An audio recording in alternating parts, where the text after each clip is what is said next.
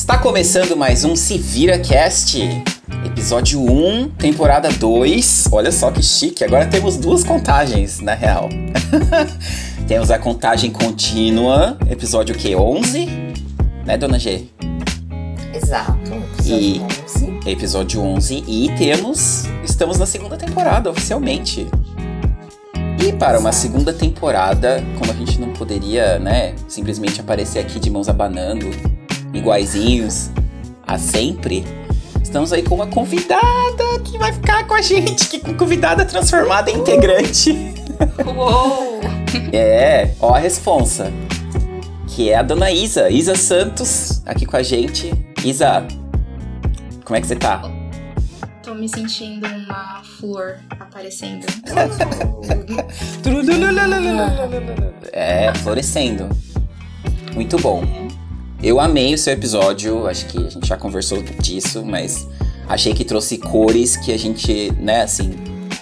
A G, meu, não faz nada, né? Eu só finjo que eu faço.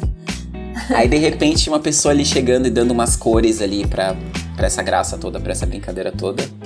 E foi extremamente legal o resultado para todo mundo, inclusive para ti. E, enfim, fico feliz que você tenha aceitado o nosso convite para participar, para ficar com a gente. e acho que muita coisa legal vai sair daí. Né, G? O que você tem a dizer? Você tá emocionada? Com certeza, com certeza. Super emocionada. Eu acho que a Isa trouxe cor, cores vivas para esse podcast. de muita Nossa. qualidade. Acho que sim, sim. Tô me sentindo uma pessoa muito lisonjeada e grata por estar aqui com vocês. Gratos estamos nós. Nós que estamos. E é isso. Bom, a gente tem, teve aí uma ideia em conjunto é, e que vai trazer também nov novas cores para essa nova temporada. E acho que vamos chegar em lugares diferentes, talvez, né? Em comparação com a primeira. E aí a ideia é que, pelo menos o início da ideia, vamos dizer assim, né? Provavelmente a gente vai ter adaptações e, e afins. Mas a ideia é que a gente recomende um filme baseado no perfil de cada pessoa. E aí discuta cada filme é, num episódio seguinte. E aí chegue em algum lugar de uma maneira. Tente transformar a análise desse filme numa ação. Acho que eu tentei resumir o máximo. Talvez eu, enfim, tenha perdido alguns elementos aí. Mas, é, de maneira simplificada, é isso: é indicar para alguém uma coisa, ou nesse caso, um filme, ver qual a análise que essa pessoa vai ter desse filme, e a partir dali, ver onde a pessoa chega com esse filme. Faz sentido, Isa? Faz, faz muito sentido. Afinal de tá. contas, somos pessoas diferentes, interpretamos de forma diferente e nada mais justo do que as interpretações nos levarem a caminhos diferentes. Nossa, muito diferente, né? Pois é, vários diferentes. Mas é tudo diferente, tudo novo, tudo diferente, poxa. Nova temporada, novos tudos. Hum. Aqui tomando minha aguinha. Eu, eu preciso dizer que dentro desse formato eu vou tentar dar rasteira em vocês, vocês sabem, né? Uou. eu vou precisar dizer. Cara. É eu, eu sou cara. desses. Eu sou assim, tipo a cobrinha ali que só analisa o que tá acontecendo e fala Dá que jeito sacudida. que eu dou. Que jeito que eu dou, que eu dou só uma assustadinha, assim, né? Eu chamei Nossa, de fritar no outro episódio, eu falei, é, dá uma fritadinha de leve, assim. eu vou dar trabalho. Espero que vocês me Não deem trabalho também. Nada diferente disso. E eu espero que vocês me deem trabalho de volta também. Joga umas, umas rasteiras pra mim. Trabalharemos para isso aí. eu acho, é, bom, o início dessa questão toda, é, a gente vai tentar construir um perfil cinematográfico, posso dizer isso, Isa? Sim, acho é, que seria, né? É, é, cinematográfico. O perfil é de gosto cinematográfico, vamos dizer assim, de cada pessoa. E aí, para fazer isso, a Isa elaborou, ela teve uma ideia sensacional, ela elaborou aí várias perguntas é, que vão chegar no ponto inteiro de a gente entender qual é essa pessoa, qual é o filme que, que a gente poderia indicar para essa pessoa. Mas claro que também baseado nisso a gente pode justamente chegar num filme que essa pessoa nunca viria, nunca veria, né? Nunca chegaria por si própria, vamos dizer assim. Eu gosto de Sim. colocar. E, sei lá, acho que só um ponto que eu queria colocar é que, pelo menos eu vou tentar fazer um esforço de assim, esse filme é facilmente acessível. Ele só, talvez você não olharia para esse filme. Mas ele está no Netflix, está na Amazon Prime, está é, no YouTube, que seja. Né, que aí, enfim, eu torno, né, pelo menos a chegada até o filme para vocês. Não vou passar rasteiro, não vou é, indicar um filme é, da Sibéria que se passa na Rússia, que só o cara lá da, da, da Rússia, do servidor russo, vai ter, e aí vou mandar um link bizarro que não tem legenda, sabe? Coisas assim. Não, também não chegarei tão longe. Não vai é ser isso. esse tipo de rasteira, né? É, a gente tem que ter noção, né? Até quando vai passar uma rasteira. Não tira o chão da pessoa, né? Calma. É uma rasteira palpável. É aquela que é... a pessoa, tipo, vai sentir que é uma rasteira, mas que depois ela vai falar assim, nossa. Tinha uma razão para aquela rasteira. Obrigada, Obrigada pela rasteira. rasteira. vou tomar uma rasteira e ainda vou agradecer por ela.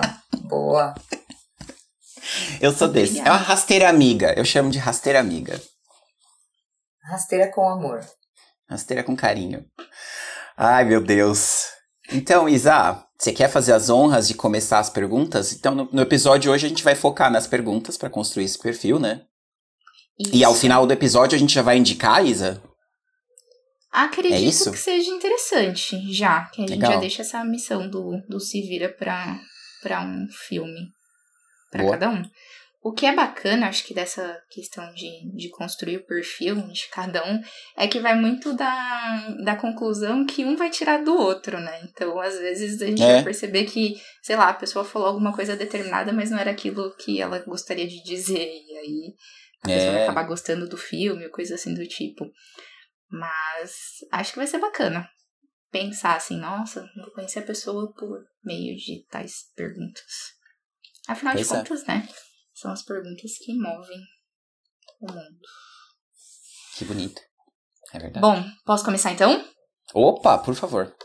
Seguinte, esse roteiro aqui de perguntas, eles foram. As perguntas, na verdade, foram baseadas em cada gênero, né? Então, temos aí um tanto de gêneros, e a gente sabe que dentro do, do cinema como um todo, às vezes os gêneros se associam. Então, sei lá, a gente pega uma comédia romântica, tem romance somado com comédia e por aí vai. Mas são perguntas um tanto abertas, mas que conduzirão os nossos pensamentos aí. A primeira pergunta, ela diz assim: no gênero de ação, o que mais te chama atenção? Ação, mas atenção foi proposital, tipo, as duas palavras têm o são no final. Não sei se isso a gente consegue interligar. Não sei, talvez tenha sido uma filosofia. Mas. Legal. Bom, acho que começando. A ação, propriamente, eu acho que ela é bacana, hum, ao meu ver, dentro do, do quesito de de construção do filme, a questão de. Ai, fugiu a palavra. Mas de efeitos especiais, eu acho que isso é, é muito bacana de, de enxergar. Só que ao mesmo tempo, eu particularmente prefiro sempre buscar dentro de um filme que tenha é, o gênero ação alguma coisa que esteja conecta. Por exemplo, Matrix, a gente percebe muita ação. Só que tem toda uma filosofia por trás, tem uma construção daquela ação. Agora, por exemplo, ah, um filme, um determinado filme que é tiro, porrada e bomba e que o foco é sempre aquilo, cara, eu tenho muita dificuldade de, de me aprofundar nisso, assim, sabe? De, de sentir. Hum. Então, eu acho que a ação, ela é bacana, só que pra mim, Isa falando, é quando essa ação, ela tem alguma coisa por trás. Tipo, alguma filosofia por trás, algum pensamento por trás, alguma crítica é. por trás. Quando Sim. é só o efeito por efeito, até acho bonitinho, sabe? Tipo, ó, belo efeito, mas fica um pouco desgastante, assim. O que, que vocês acham? Eu concordo, acho que você citou o exemplo perfeito, né? Matrix é o, é o filme que, na minha opinião, um, um dos que une perfeitamente, né? Filosofia e ação. A, a ação nunca é gratuita. Sim. Tem sempre um fundamento. Né, assim, pra... falou bonitinho, ação nunca é gratuita. É, mas, enfim, obrigado, mas. é... Eu realmente acho isso do filme, assim, porque, lógico, a, a cena de ação ela chama a atenção, como você colocou, porque tem efeitos, tem tecnologias que, né, nunca foram usadas antes. Ali no caso de Matrix, né, o primeiro, tinham técnicas que nunca tinha a técnica de colocar, né, dos, acho que eram 200 câmeras em volta do, do Keanu Reeves e fazer a cena lá do que a bala, você vê a bala desde sair do revólver até ele desviar. Aquilo era uma técnica nova que nunca tinha sido feita, que é, é um pouco de efeito visual de pós-produção, né? Mas também tem muito de técnica ali, mambembe quase. Os caras tiveram que ter um raciocínio de como a gente constrói esse sistema com 200 câmeras, pegando ele de vários ângulos e depois colocando em conjunto. Então é fascinante nesse sentido. Mas você pega a, a cena de ação no contexto inteiro do filme, tem, tem exatamente o significado daquela cena ali maravilhosa, né? Tipo, que ele, ali ele está começando a de fato. Ele não é mais passivo, ali ele passa a ser um ser ativo, ali ele está conseguindo, aprendendo a responder ao, ao, ao vilão ali, né? Tipo, porque até, até então ele não sabia que tinha aqueles poderes. A descoberta do poder ter sido feita dessa maneira é, e até a progressão, né? Eu acho fascinante, porque a primeira vez que ele teve que desviar de bala foi ruim. A bala pega na perna dele, né? Ainda. Mesmo com ele desviando uma das balas. Nos filmes seguintes, ele começa a desviar facilmente, porque mostra a progressão desse personagem. Se você analisar o primeiro filme dentro da trilogia também. Então. Mas essa ideia de continuidade, né? E de. É, Acho que nem a palavra talvez nem seja continuidade, mas acho que constância, talvez, no sentido É? de criar confiança, né? Tipo, mesmo. é. Sim. Então, E aí- esse significado.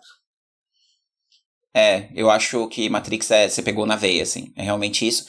Então, é, cenas já respondendo a pergunta, acho que eu posso responder já, né? A pergunta. Deve. Aí eu passo pra G. Devo, gostei. Gostei. A Isa é 10, já chegou chegando, é isso aí. É, o que me chama atenção numa cena de ação é. a primeira coisa que, me- que me vem à cabeça é que a, cena foi produzida de verdade. Ela foi feita num local físico, é, sem efeito, com a menor utilização de efeitos especiais possível. Eu consigo colocar aquela cena, consigo visualizar que aquela cena foi feita numa rua de verdade, com câmeras, com vários takes, né? Tipo, os atores com várias chances de acertar ou errar. Então, eu vou te dar um exemplo. Pra mim, o, o ápice hoje de um filme de ação é Missão Impossível, com Tom Cruise. Eu odeio Tom Cruise. Odeio ele. Mas ele é o fantástico motherfucker de um ator.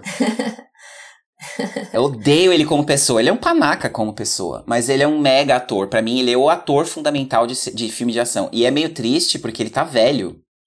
Então tem um trabalho muito grande de esconder a velhice dele, né? Com câmeras que, que conseguem, é, tipo, suavizar o rosto dele, né? As rugas e tal. Mas ele tá velho. Tá velho. Ele, e ele vai morrer fazendo filme. Você pode acreditar. Que algum, alguma coisa que ele vai fazer vai, tipo, vai, vai acabar matando ele no processo. Porque ele fica, ele é o louco que vai lá do lado do avião, segurando o avião de verdade. Ele não precisa tá lá, mas ele vai. Ele não precisa fazer isso, mas ele É faz. ele, é. Aí ele vai aprender a pilotar helicóptero, porque o filme precisa que o personagem saiba pilotar helicóptero. Aí ele vai aprender Ele é helicóptero. dedicado nesse nível. É. Aí eu falo, cara, isso me fascina. Eu fico. Falo, esse cara é foda. Eu odeio ele, mas ele é foda. Você acha então que essa o por trás desse filme no, no sentido do gênero de ação, saber que, por exemplo, é, como você disse, ele aprendeu a pilotar um helicóptero e isso foi fundamental para ele não É. precisar de um dublê, então Sim. isso é um fator positivo e te traz ação. Sim. Assim, tipo, a atenção, na verdade. Sim, me fascina. Sem dúvida. G, passa o bastão. É, eu, acho, eu acho ótimo ouvir vocês primeiro, porque vocês vão me dando elementos que eu não tinha parado pra pensar. mas, mas ação não é, não é o meu não é o meu estilo predileto, até mesmo porque eu não gosto daqueles filmes que mostram muito sangue, tipo, X. É uma menina, uma menina certinha, né? Uma menina. Não, não, não, não, nada disso. Mas o que, o que me chama atenção nos filmes bons de ação é, é essa agilidade da coisa, essa mescla de vida real com, com não, não é real isso aqui. Então, essa agilidade, eu, eu gosto disso, tipo, essa coisa urbana, mas ágil ao mesmo tempo, enfim, isso me chama atenção nos filmes de ação. Boa. Agilidade. Tô gostando. Muito bom. Agilidade para resolver as tretas. Boa. É, muitas vezes cena de ação é um desafio, né? Pra... É verdade. É, é verdade. Então, eu, queria, eu queria ser mais ágil em alguns aspectos, então isso me chama muito atenção. Tipo, tem que se adaptar muito rápido, ó. Tem uma treta aqui, vai lá, filhão, você não tem muito tempo para pensar. É muito louco, porque é ao mesmo tempo. Isso é muito doido, porque eu acabei de ter um estalo aqui que. Num filme, você não pode ter isso, né? Você não tem improviso. Aliás, tem, existe improviso, mas é muito raro, é mais raro do que a gente gosta de, de pensar o planejamento envolvido para parecer que um filme é, é perfeito, né? Para parecer que um personagem tem essa reação perfeita. Pega a arma, joga a arma, pula o obstáculo, pega o carro. Quanto planejamento a galera de storyboard, né, a gente fala, que é a galera que desenha, que literalmente desenha o filme antes dele existir. Fala, ó, o cara vai pegar o carro, a câmera vai estar tá aqui. Depois vai passar pra moto, vai colocar o capacete primeiro pegar a arma que tá no, no coldre, mirar no carro, sabe? É, isso tudo me fascina, assim, acho foda. E é planejamento, assim, absurdo. Às vezes a pré-produção de um filme é maior do que a produção do filme em si. Em si. Hum. Louco, Até né? por e uma coisa do, orçamento também, né? É, é exatamente. É... para não deixar o orçamento estourar, né? Tem uma coisa sobre os filmes da Marvel, não sei se vocês sabem, eu descobri esses dias é, que os filmes da Marvel eles têm a cena de ação planejada e produzida, é, pré-produzida antes do filme, antes do, do roteiro. Eles já têm os, é, o que eles chamam no inglês de set pieces, que é basicamente a grandes, as duas ou três grandes cenas dos filmes. Eles já têm pré-produzido. Isso tem um lado bom, porque economiza tempo de produção, é, e salva um pouco de dinheiro, economiza um pouco de dinheiro também nesse processo. Dá mais tempo pra galera de efeito especial, só que limita o roteiro. Porque imagina, você tem que desenhar, ah, a personagem se joga do helicóptero, já tá, já tá feito, já tá pré-produzido os efeitos especiais, já chamou a atriz, já fez. o cara do roteiro tem que falar, meu, tem que ter uma cena de, de helicóptero nesse filme. Como que eu encaixo na história? E às vezes é artificial. Às vezes você fala, meu, desconectado do filme. Sabe? A cena de ação é literalmente desconectada do restante. E aí me surgiu agora uma dúvida, tipo, dentro de ação. Hoje existem muitos filmes, né, que utilizam muito da essa questão de cenário através de internas, né, não externas. Sim. É, principalmente com aqueles fundos verdes e, e tal. Vocês acham que na concepção de vocês, na ideia de vocês, dá para sentir essa, esse lado artificial quando de fato não é uma produção externa, esse interno? O que, que vocês acham? O dia quer falar primeiro? É, eu acho que dependendo, sim. Eu até fico me perguntando às vezes pro ator, que deve ser mais complicado para ele sentir o, o que ele precisa transmitir quando ele tá num, num estúdio, né? Verdade. tipo, você olha pra um. Eu concordo. Você teria que estar tá olhando pra um. Sei lá, pra uma pessoa e você tá olhando pra um robô, alguma coisa assim, né? É. Tipo, perde a humanidade do, da coisa, de certa forma. Sim. Sim. Eu realmente acho isso. O trabalho é o de um o trabalho de um bom ator, ele o cara que é sensacional, ele vai fazer apesar disso. Ele vai fazer e vai ficar uma emoção vai verdadeira. Mesmo assim, é. Mas a chance de dar zica é, é alta. Com a maioria dos atores, Entendi. eu diria. Porque nem todos os atores vão ser acima da média. Hum. E às vezes a equipe, às vezes não é culpa do ator, às vezes é culpa da equipe de produção que não colocou o negócio no local correto, sabe? Tem várias coisas. a luz, a luz não tá boa, aí você percebe que aquele personagem não tá ali de verdade, sabe? Tem várias coisas. Nossa, me vem à cabeça vários exemplos, é. Te, teve um filme do Star Wars que puseram a atriz, puseram um CG, né? Puseram uma computação gráfica em vez da atriz. Eu falei, gente, computação gráfica, computação gráfica, computação me tirou da cena. É muito ruim, assim. Porque Caraca. quando você faz gente em computação gráfica, não dá, não dá.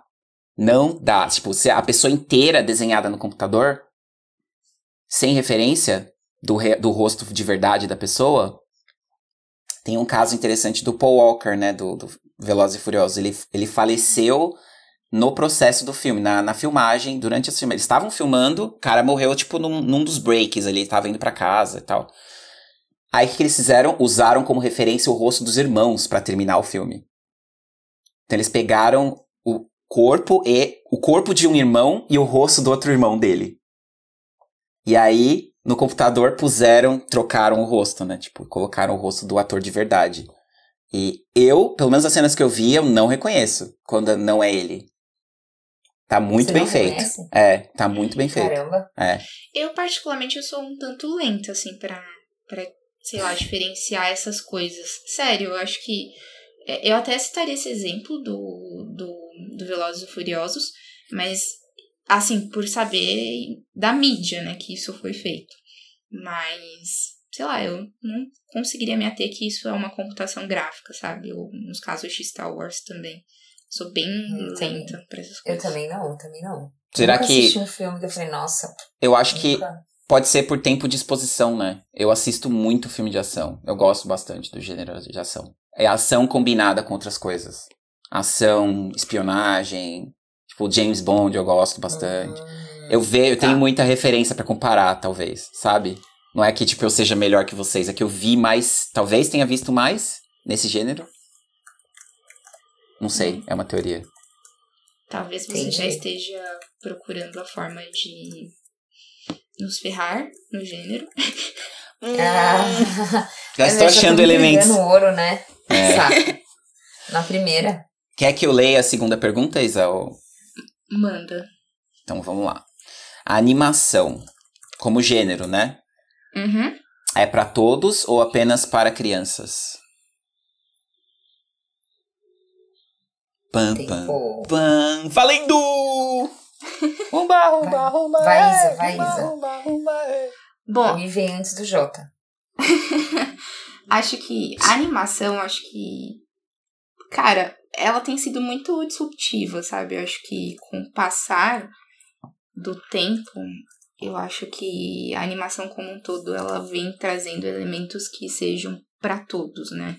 Que agradem desde os das crianças até os idosos, de certa forma.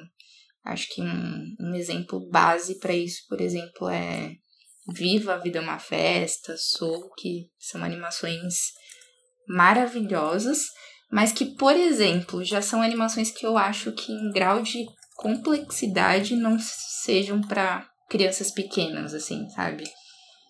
Mas uhum. sejam para eternas crianças. Acho que, por exemplo, Toy Story também o primeiro, acho que tem muito aquela coisa da, da criança, da essência da criança, então abarca todos. Só que, por exemplo, esse último quarto, já acho que é, é virou isso, sabe? Para criança, a eterna criança e não mais a, a criança, talvez por esses aspectos. Mas também acho que talvez pela ilustração e a construção, talvez as crianças se atenham também.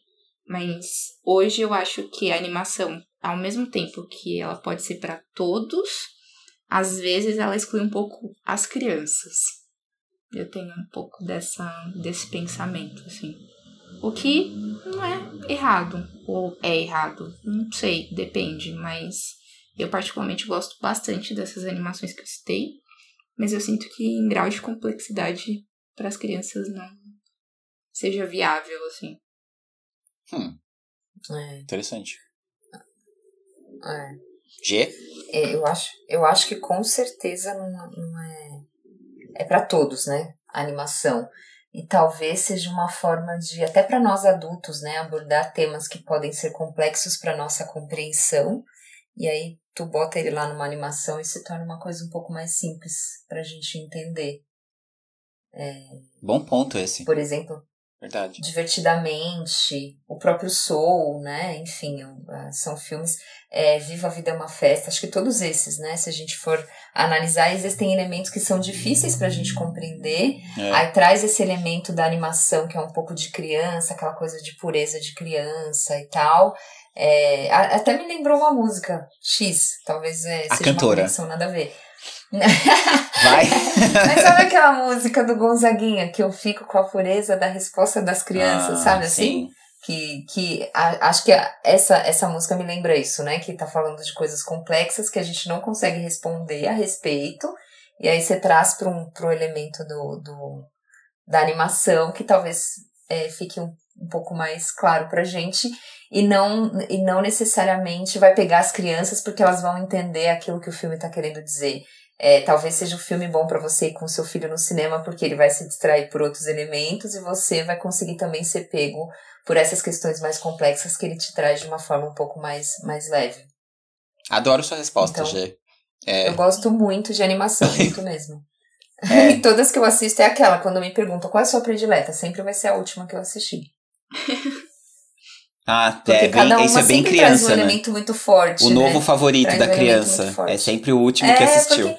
Porque, porque to, todo sempre traz um elemento bom para se pensar, né? Aquela é. quando você é uma pessoa curiosa que você quer saber de várias coisas, aí sim, todo toda, claro, se for uma obra boa, né? A gente sempre vai porque assim, tem uma gama de coisas que a gente quer ver, então a gente sempre vai tentar optar por aquilo que a gente entende que, que é bom, que vocês indicaram, enfim. Hum. Então, todos os filmes que eu assisto sempre tem um elemento para eu trazer para mim. Então, por isso que sempre o último vai ser o melhor.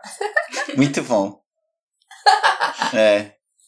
Cara, eu amo. Eu ainda não cheguei no, no, grau de complexidade teu para analisar o filme e tal, e ver aquelas questões é. técnicas e tal. É, você tem outra análise, nada a ver. Isso não tem nada a ver. Exato, é isso. É outra análise que você tem. Não, é, quer, não quer dizer profundidade necessariamente. Você vai pegar elementos que são baseados no que você traz, no, na sua bagagem. E eu vou trazer os Exato. elementos que eu tenho da minha bagagem. E, é isso. E vira um misturadão. É. Não, mas eu, eu amo animação, amo, amo, amo, um dos meus gêneros preferidos. Eu, eu, eu, eu me fascino por animação especificamente porque a, a referência ocidental de animação é a Disney. A referência oriental de animação é o Hayao Miyazaki, que é o, o grande, o chefão dos estúdios Ghibli, ou Ghibli, enfim, que é o estúdio japonês que, meu, os caras são, tipo, doentes, assim. Eles levam a outro patamar. A animação, o, o a estrutura, o processo. Né? O, o cara, ele tem uma ideia, uma ideia pequena, assim, ele, ah, eu quero mostrar que aviões são ideia, são é, uma invenção fascinante, mas que pode ser pro mal. Essa, essa é a ideia principal do filme. E ele vai e desenha todo o conceito e os personagens em volta de uma ideia. Eu acho fascinante. E aí eles colocam várias camadas, falando especificamente da animação oriental, né? Eles põem várias camadas que são tanto detectáveis por crianças quanto por adultos, e aí vão ter as camadas que cada um se divide. Que a criança Olha pesca que e que o adulto uhum. não pesca. Então, se você assistir esse mesmo filme é, em vários momentos da sua vida, você vai pescar coisas diferentes, assim, muito diferentes. Vai falar, cara, eu achava que esse filme era pessimista quando eu era criança. E você cresce o filme. Não, o filme é super otimista, tem uma ideia de esperança e não sei o quê. Isso foi meio que roubado pela Pixar. A Pixar, quando se tornou Disney, naquele processo de se tornar Disney, é, existia. Polêmico, né? Não é, então, não é tão polêmico, porque o Hayao Miyazaki sempre gostou da Disney. E a Disney gostava. Hum. O, o, o chefão da Disney na época, que era o John Lasseter, é o fundador da Pixar. Ele adorava o Hayao Miyazaki. Então existia tipo, um fascínio cruzado. Ah, mútuo ali. É. Hum. E aí existiram alguns projetos compartilhados entre os dois. Tipo, teve alguns filmes que foram lançados, tipo, pela Disney, com produção do Hayao Miyazaki envolvido, ou filho dele, que o filho dele também anima. Então, e ele tá super velhinho, tadinho. Então, tipo, ele, ele, ele é o uhum. chefe, nem, ele nem é mais o chefe do estúdio, mas o que ele representa é de outro planeta, assim, para mim. Então, respondendo a pergunta, é a animação é para todos. Perdi o ponto. É pra todos. Acho que foi é, é legal a, a, a sua fala agora comparando um pouco a ocidental com a oriental. Eu lembrei muito de uma fala do do Theo, que é, que é sobrinho da Aninha. Digamos que meu sobrinho Sim, também. também. E Boa. a forma como ele fala de, de Naruto. É, nós estávamos no café da manhã e aí ele falava com tanta empolgação, sabe? É. E, e é meio que bacana, porque depois a irmã dele, ela, a Cindy, ela começou a estruturar basicamente o enredo. E aí né, nessa visão um pouco mais velha, ela começou a trazer elementos de percepção, né? Ah, você percebe que a pessoa é serena por conta disso. Ah, você percebe que a pessoa é. tá ansiosa por conta disso. Então, é como se trouxesse elementos implícitos, né? Tipo, nessa, é. nessa questão de, de sentir. Sim, muito bem colocado. E Naruto é, é fascinante por si próprio. eu adorava Naruto, eu, eu realmente cresci mais do que, do que a animação permitia. É, mas sim, me segurava por muito tempo, eu assistia anos e anos de Naruto. E entendo porque ele captura essa, essa criançada e é a porta de entrada para outras animações, né? Orientais. Porque ele carrega essa marca toda do, das camadas que eu comentei. E ele tem elementos de, de mudança de fase, principalmente para criança, tipo para criança que tá recebendo novos sentimentos, assim, sabe? Meio que naquela fase pré-adolescente, adolescente, é, e, e, tem muitos elementos ali de identidade. Cada personagem pertence a um local que é muito diferente do outro. E eles, em um determinado momento no começo da, da animação, que é gigantesca, né? Super longa. Uhum. E eles têm uma, uma definição assim de tipo. Por que, que eles começam a ficar. É, tem um teste. Um teste para poder ver quem é o ninja mais ferrado de cada, de cada lugar. E eles falam, gente, por que, que os adultos fazem isso com a gente? Em determinado momento. Olha. Então coloca um pouco desse elemento de questionamento na cabeça da criança, que é legal. E tipo, se você tem esse, por exemplo, eu com o Oli, um dia ele começa a assistir Naruto, eu vou ficar assim, opa, tem um pouquinho de violência, mas tem vários elementos ali que ele vai me perguntar naturalmente que eu vou conseguir ter exatamente a mesma, a mesma língua, vamos dizer assim, porque eu passei por isso também. E isso eu acho legal, porque o Naruto ele tá transpondo gerações desse jeito né? E aí ele vira, o que eu falei, ele vira a porta de entrada para outras coisas assim que são mais complexas, que são mais legais e que trazem uma recompensa maior. Sim. Porta de entrada. Boa. Você tá de fato construindo, né, o perfil de cada pessoa, Isa. Gosto do seu espírito. Você tá, tipo, tipo, colocando. É, muito legal. G, lê a terceira. Vamos pra três? Boa, vamos pra três. Hum, as aventuras proporcionam o enxergar claro de uma narrativa com começo, meio e fim, dentro de um contexto de ficção ou não. O que isso possibilita a quem estiver assistindo? Pira, G. Eu escolho o. não, começa.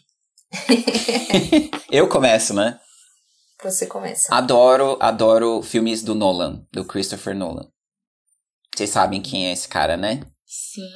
Diretor de um dos Sim. Batmans, é, ele dirigiu Cavaleiro das Trevas, dirigiu Tenet, né, recentemente. É... Interestelar também? Interestelar, não. é dele. E, ele é, é, Até quando ele erra, eu acho sensacional. O Interstellar, eu não sou muito fã. Eu sou. Eu, eu, acho, eu acho bom, chorei, né?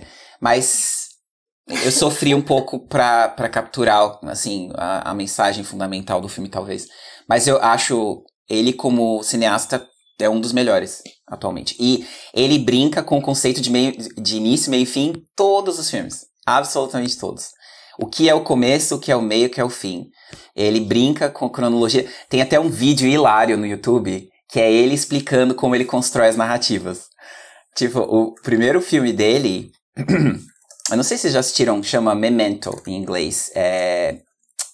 Amnésia não. em português. Traduziram como Amnésia. É um filme que ele começa com é, o personagem olhando uma coisa que ele não, não identifica no corpo. Ele fala assim, gente, eu tenho uma tatuagem que eu, não, que eu não sei. Aí o filme volta cinco minutos e mostra como ele conseguiu a tatuagem. Aí o filme volta 25 minutos e mostra alguma coisa antes disso. E volta mais 5 minutos, e mais 5 minutos, e mais 5 minutos, e mais 5 minutos. E vai voltando até o fim do filme ser o começo do filme. Nossa! E eu pirei nisso. E era o primeiro filme do cara. Falei, mano, como ele teve esse estalo maluco de fazer, tentar contar a história invertida? E você só consegue entender todos os elementos com a primeira cena, que na verdade é a última, ou com a última, que na verdade é a primeira. Nossa. Meio Possivelmente é eu não entenderia nada. É como se uma é. coisa fosse o start pra, pra outras coisas. Pra, né, pra próxima, exatamente. Lembrei de Amelie Polan, porque a ideia, né, do, do 29 de agosto, né? Hoje é 29 ah, de agosto. Olha só. Dentro de 48 horas, a vida de Amelie mudará para sempre. É muito é... a partir disso, porque a partir Sim. de um elemento, tudo é, se torna diferente, né? Sei lá, se eu colocar na cabeça determinada coisa. Bacana. Ótima Sim. percepção. E já segue a Isa, já que começou, já, já dá seguimento. Já vai. É, Bom, só vai. Eu acho que, que as aventuras, elas são muito fiéis ao gênero textual conto, assim, sabe? Nesse sentido da, da construção. Então a gente passa por, desde o ponto A, o, começo, a apresentação né, dos personagens, a apresentação do cenário. Por isso que geralmente algumas aventuras, no início, elas são difíceis de capturar por taxarmos como meio monótonas, assim, sabe? Mas aí logo na sequência vem aquele momento, o ápice, que alguma coisa acontece, algum conflito, né? De certa forma, esse meio que vai trazer toda aquela construção até o ponto mais alto da história. Então acho que, de fato, as aventuras elas proporcionam esse enxergar do, do começo, meio e fim. E aí, o que é bacana da aventura, eu acho que é trazer esse, de certa forma, esse traço de, de comparação com o real, né?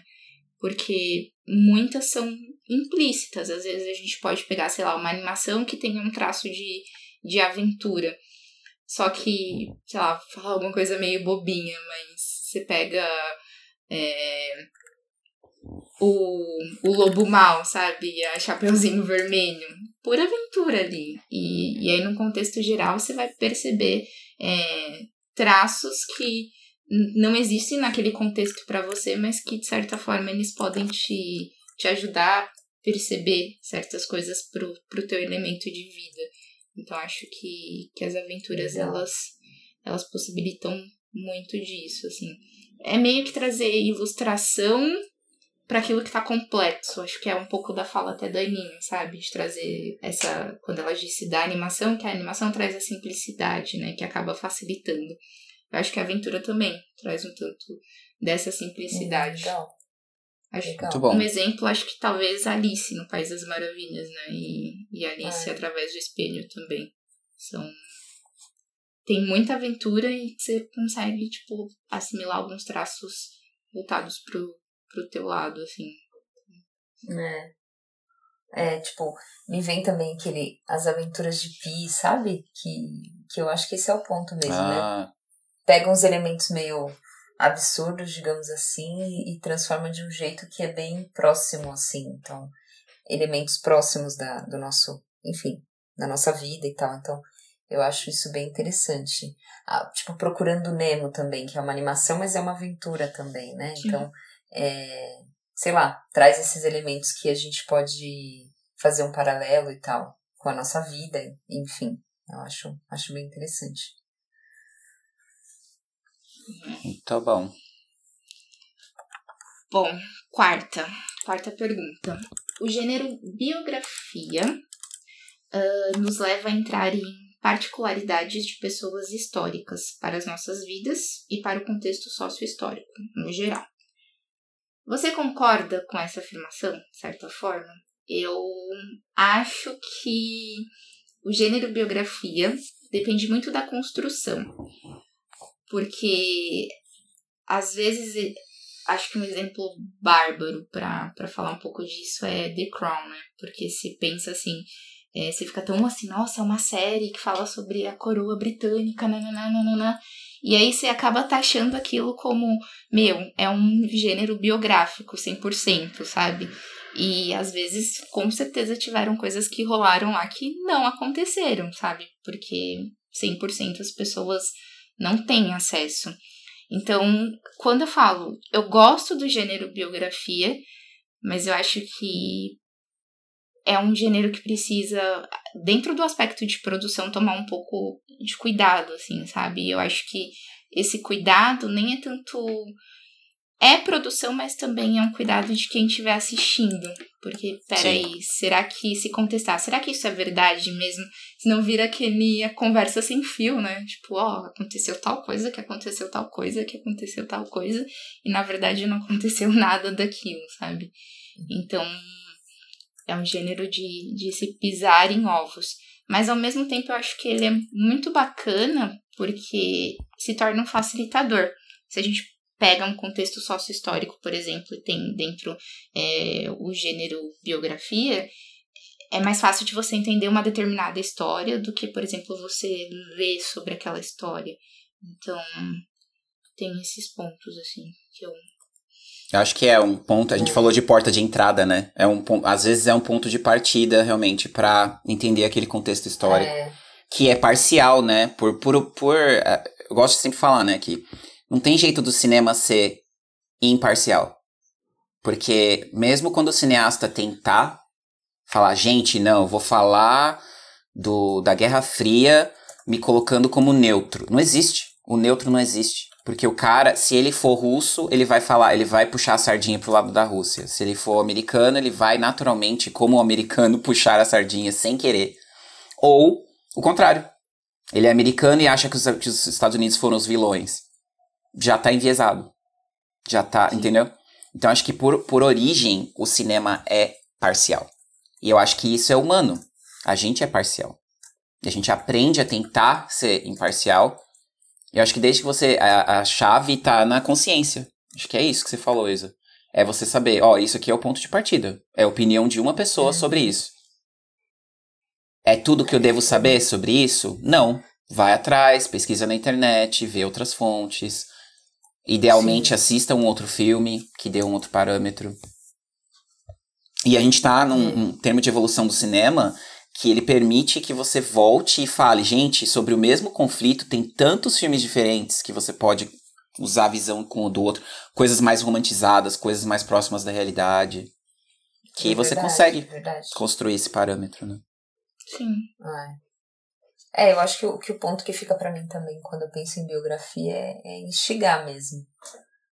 Você acaba tendo acesso de uma forma um pouco mais leve a, a, a histórias ou coisas que dificilmente você pesquisaria, ou enfim.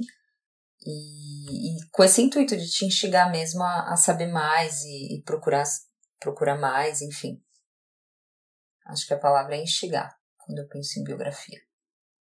Tem alguma, assim, de prontidão, eu, sei lá, pensei nessa que traz um aspecto, né, um ar para quem assiste, né, de The Crown, meio biográfico, mas que tem aquela coisa, várias vezes, acho que até com Claninha mesmo, nossa, será que a princesa Diana passou por tais coisas mesmo? Será que isso aconteceu? Hum. E agora estão para lançar um filme, né, dela também, Spencer.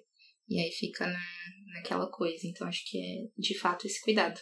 Mas tem alguma biografia que vocês acham, tipo, legal, assim? Tem Tô uma pensando. Que, eu, que eu vi. Fala, Gê. Eu assisti Somos, Somos Tão Jovens, que é do Renato Russo, né? Olha. Eu gosto muito dele. Mas eu não gostei muito da. Confesso que eu não gostei muito do, do filme. Eu assisti porque eu gosto muito dele, mas eu não gostei tanto do, do filme. Mas é o que, que, eu me, que eu me lembro agora. Eu, é engraçado porque não é meu gênero preferido. E aí eu. A única biografia que me vem à cabeça é de um personagem fictício. que é a, o Gambito da Rainha. Ah, que é tão, é tão perfeito que você tem certeza que ela existiu. Porque o filme constrói a ideia de que ela existiu de verdade. E eu citei a Guerra Fria, né? Então ela é uma pessoa que estava vivendo no contexto da Guerra Fria e sofrendo com esse contexto e meio que usada como arma durante o enredo, né, entre Rússia e Estados Unidos. E eu acho incrível que um cara teve a ideia de colocar uma personagem desse jeito que você tem que ir no Google e falar, gente, Essa menina não existiu. Caracas. Ai, queria tanto que ela tivesse existido. Tipo é, isso. todo mundo queria que ela tivesse existido. Eu amo tudo naquela série. Tudo, tudo, tudo, tudo. Aquele final nunca mais deixou minha cabeça. Que delícia de final, de, de qualquer coisa. Você já assistiu, Isa? Não terminei, Ah, nossa. mas. Então eu não posso, eu não posso falar. não. Eu também não assisti, não, viu? Assistam. Ah, G, eu achava, eu achava que você. Assava, eu assava. Achava que você tivesse assistido.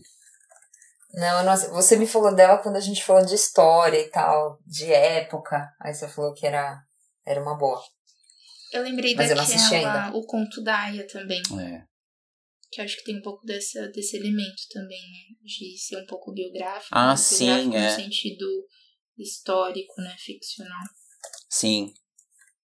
Sim. Eu respondi? Acho que sim, né? Hã?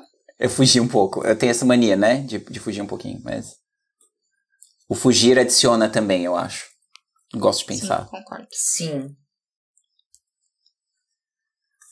Próxima, acho que Quem tem a próxima? Eu? Uhum. Quem é? Existe Eu uma máxima que diz que bom humor resolve muita treta na vida. Super concordo. Na sua opinião, o humor presente no gênero de comédia tem esse fundamento? Sim. Acho que, é, assim, eu preciso dizer que eu adoro comédia. Não pastelão, assim, normalmente as, as comédias exageradas demais, me, me, eu caio um pouco do conceito do filme. Mas as comédias que são, que têm embasamento na vida e que têm embasamento dramático, que mostram como os personagens estão passando por momentos fundamentais da vida de um jeito leve, ou de pelo menos tentando colocar uma graça no que é uma tragédia, são. Eu, eu amo esse gênero. É provavelmente o meu gênero preferido, ou um dos preferidos. Dramédias, eu chamo de dramédia. Porque Pra média boa. Eu acho que eu. Bom, eu vou. Aquele, aquele, você fala sempre do fabuloso destino de Amélie Poulain. Eu sempre vou falar do Pequena Miss Sunshine. Nesse caso, eu vou deixar o Pequena Miss Sunshine de lado. Vou citá-lo só, mas. Um outro filme que faz esse elemento é o A Vida é Bela. Que é um filme Sim. italiano que tirou o Oscar da mão do Central do Brasil, que era É nosso, verdade. Oscar daquele ano de, de gênero, né, de filme estrangeiro mas que é merecido, eu preciso dizer. Que é um melhor então, filme nem- do que o Central do Brasil. É. O Central do Brasil é, um filme. é. A gente. É, é- é nossa religião, a gente tem que amar esse filme. Porque ele representa muito do Brasil. Mas o, o A Vida é Bela, gente, ele transcende. E É eu. meio que uma pena, né? Ser no mesmo ano. É, calhou de putz, não, por que que foi enfrentar esse filme? Que Na época, como criança, eu fiquei com raiva desse filme. Nunca vou assistir esse filme. Porcaria de filme que ganhou do meu do, do filme que eu queria. E hoje eu Sério? vejo, é. Hoje eu vejo. Bom, quando eu assisti o filme, eu falei, gente do céu, o que, que é isso? O que, que é a categoria desse filme? Sim. Hum, E é muito. Você associando, por exemplo, a vida é bela, eu lembro muito de um. de um filósofo que teve um tempo né, em, um campo de, de concentração, o Viktor Franklin, que ele tem uma. essa teoria que leva um pouco essa questão de, de você transformar o pessimismo, né? E eu acho que o, o, o filme fez muito disso, de pegar alguma coisa que é muito ruim e transformar aquilo. E talvez aquilo foi um. Como que eu posso dizer? A vitamina de sobrevivência, né? Acho que Sim. talvez Sim. analisando de, dessa forma. E não é só. a comédia como, como sobrevivência. Sim, Desculpa, pode continuar. dramédia. Dramédia. Comédia como sobrevivência. Gostei. É, eu concordo com tudo que vocês disseram. Acho que, que é isso. A comédia realmente salva. é, é engraçado é que eu não tenho muitos filmes de comédia na memória. Sei lá, eu pensei em As Branquelas, sabe? Que é, é um clássico que eu me acabo todas as vezes que eu assisto. Adoro, adoro. Preciso dizer, eu falei de pastelão, mas eu tenho também o lado. Todo mundo em pânico, sabe? Adoro todo mundo em pânico. Eu Você tenho. adora As- mesmo? Sim, sim. Mesmo, mesmo, mesmo. Legal. Ou tem o Hum. Corra que a Polícia Vem Aí, que é meu favorito. Boa. Que é. Nossa. Gente, como eu rio toda vez. Não é porque não é o gênero preferido que você não assim. assiste, né? Tipo, desculpa, desculpa, Isa. É. Diga. Não, mas é. Vocês, do- a forma como vocês falam de comédia pra mim é muito engraçado, porque eu, eu acho que eu tô entrando no barco da comédia agora, de certa forma. sabe? Olha. Falando um pouco. Porque eu sempre tive muita dificuldade, muita, muita dificuldade de entender piadas no contexto geral, sabe? Então, aquilo meio que, que já criou o certo estereótipo, a caixinha de que assim, meu, você não vai entender nem parte de tempo com isso, sabe? Tipo, mais ou menos.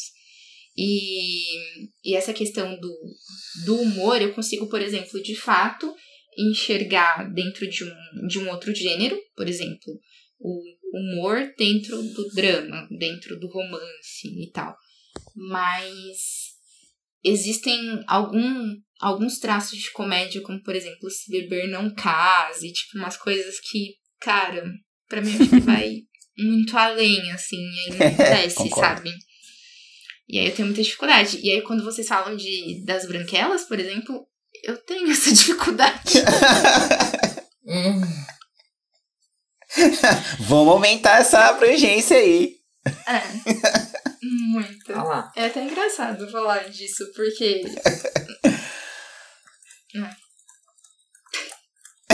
o que dizer? o que dizer? Não, porque vocês falam com muito assim, eu falo, cara, é- é- vem aquela coisinha, né? O, o, o- o questionamento aqui. Será que eles conseguiram assimilar que, tipo, eu não consegui, sabe? Porque. É. Cara, eu. eh, Posso falar? Posso defender as branquelas? Pode, defenda. Bom, como, é, como pessoa de cor, enfim, negro, eu eu identifico uma, uma coisa fundamental que é fantástica, que eles fizeram a transposição do racismo. É o racismo, racismo invertido, Verdade. que é tão difícil de enxergar hoje em dia, né? Alguém tentando fazer isso. E os irmãos Wayans, que são os produtores, atores, tudo do filme, eles às vezes erram a mão feio e às vezes eles acertam. E pra mim, as branquelas, ele tem. Você pode analisar ele com o contexto socioeconômico, cultural, racial Verdade. em, em mente. Porque eles estão tentando se passar por brancas e todo mundo compra a ideia de que eles são brancos. E eu acho isso fascinante na ideia do filme. É quase, é quase como realmente uma realidade paralela, assim. Você fala, como Verdade. que as pessoas acreditaram nesse disfarce ridículo? Elas estão fingindo muito bem, poxa. Eu nunca consegui analisar por essa ótica. Boa. Ah. Obrigada. Ah, mas é, eles fazem, tipo, até as danças, eu lembro que tem uma pegada. Ah, como que os, os brancos dançam? Como que um branco dança? Porque o branco, ele finge que é negro. Então, tipo, elas sendo negros, né? Elas, eles sendo negros, dançando, uma, tem- fingindo que são brancos, os brancos assim, caraca, mano, olha, diferente, não sei. Então, brinca com essa ideia, sabe? De o que é, defi- o que é a definição de um gênero e o que é a definição do outro. E o gênero do branco sobre o, negro, eles invertem, né? Que eles são os policiais, eles têm poder no filme. Entendi. Normalmente é um policial branco se disfarçando. Verdade. E tipo, como, outro, outro elemento é como que eles disfarçam ser negro através de ser branco? Tipo, com pó, o que, que vai fazer? Não dá, né? Então é, é muito absurdo, que aí vai pro lado do absurdo, né? Realmente. Hum. Agora eu tô tentando fazer o que que. Eu não sei. É, acho que é talvez uma doação pro, pro gênero mesmo, que eu não tenho. Mas orquestrar. é, eu não sei se é porque talvez às vezes as coisas vão tanto pro lado absurdo, e aí isso meio que me desconecta, sabe? Talvez foi É. um pouco da realidade. Eu acho que talvez seja Sim, isso que faz com que é. eu não. não Acho provável. Acho provável. É, eles exageram. É, exagero. Via de regra, né? Sim. Nossa, Sim. tô me sentindo uma pessoa minimalista agora. Não, normal, normal. E tem um fundamento que é, meu, é gosto. Simplesmente, É. tipo, ah, tem. Quando você analisa pela parte do eu simplesmente gosto ou não gosto de determinada coisa. Aí vai- a sua opinião vai ser enviesada. Todos nós temos essa parte de nós. Que, tipo, ah, não, gente, eu não consigo tocar nessa coisa. Não dá. E, Mas isso é Sei lá. bacana porque aí eu levo pra um lado um, um tanto pessoal, né? Porque, de certa forma, a, quando esse questionamento, né, do, do bom humor dentro da comédia e tal. é bacana e é uma coisa que eu estou tentada a dar uma nova oportunidade, sabe? Eu não sei se é por Legal. questão da, da convivência, que eu, por exemplo, com, com o Samuel, e ele é uma pessoa fascinada, por exemplo, por The Office, e que é uma série pura de comédia, mas que quando você para pra analisar, você percebe vários elementos dentro de, da corporação como um todo, né? De, de um Sim. escritório e tudo mais. É. Só que é muito engraçado, assim, às vezes eu passo, meu, ele tá rindo disso, sabe? E aí eu sempre vou, tento ir pro lado mais crítico da coisa e não me deixo levar um pouco pela situação, pela, pelo humor da coisa. E aí eu tenho tentado agora partir um pouco mais pra esse lado. Eu acho que é gostoso. Por isso que eu falo que, assim, de fato, se vestir do bom humor, eu acho que é solução pra muita coisa, assim, sabe? Mesmo. É. Sim. Aninha, você não Mas é, né? é comédia, não tem muito. Eu não tenho muito comédia no meu repertório, na verdade. Aqui é meio automático. Eu penso em comédia e eu vou pras branquelas. Mas acho que tem alguns filmes brasileiros. tem alguns filmes brasileiros de comédia, né? É que, enfim, não me vem nenhum na cabeça agora, mas. O Alto tá compadecida. É. É, é verdade. Poxa, é. Maravilhoso. Sim. É uma comédia maravilhosa. Dramédia também. Parecida. Sim. Dramédia, total. É, então, esse, esse tipo de comédia é legal. É bem legal.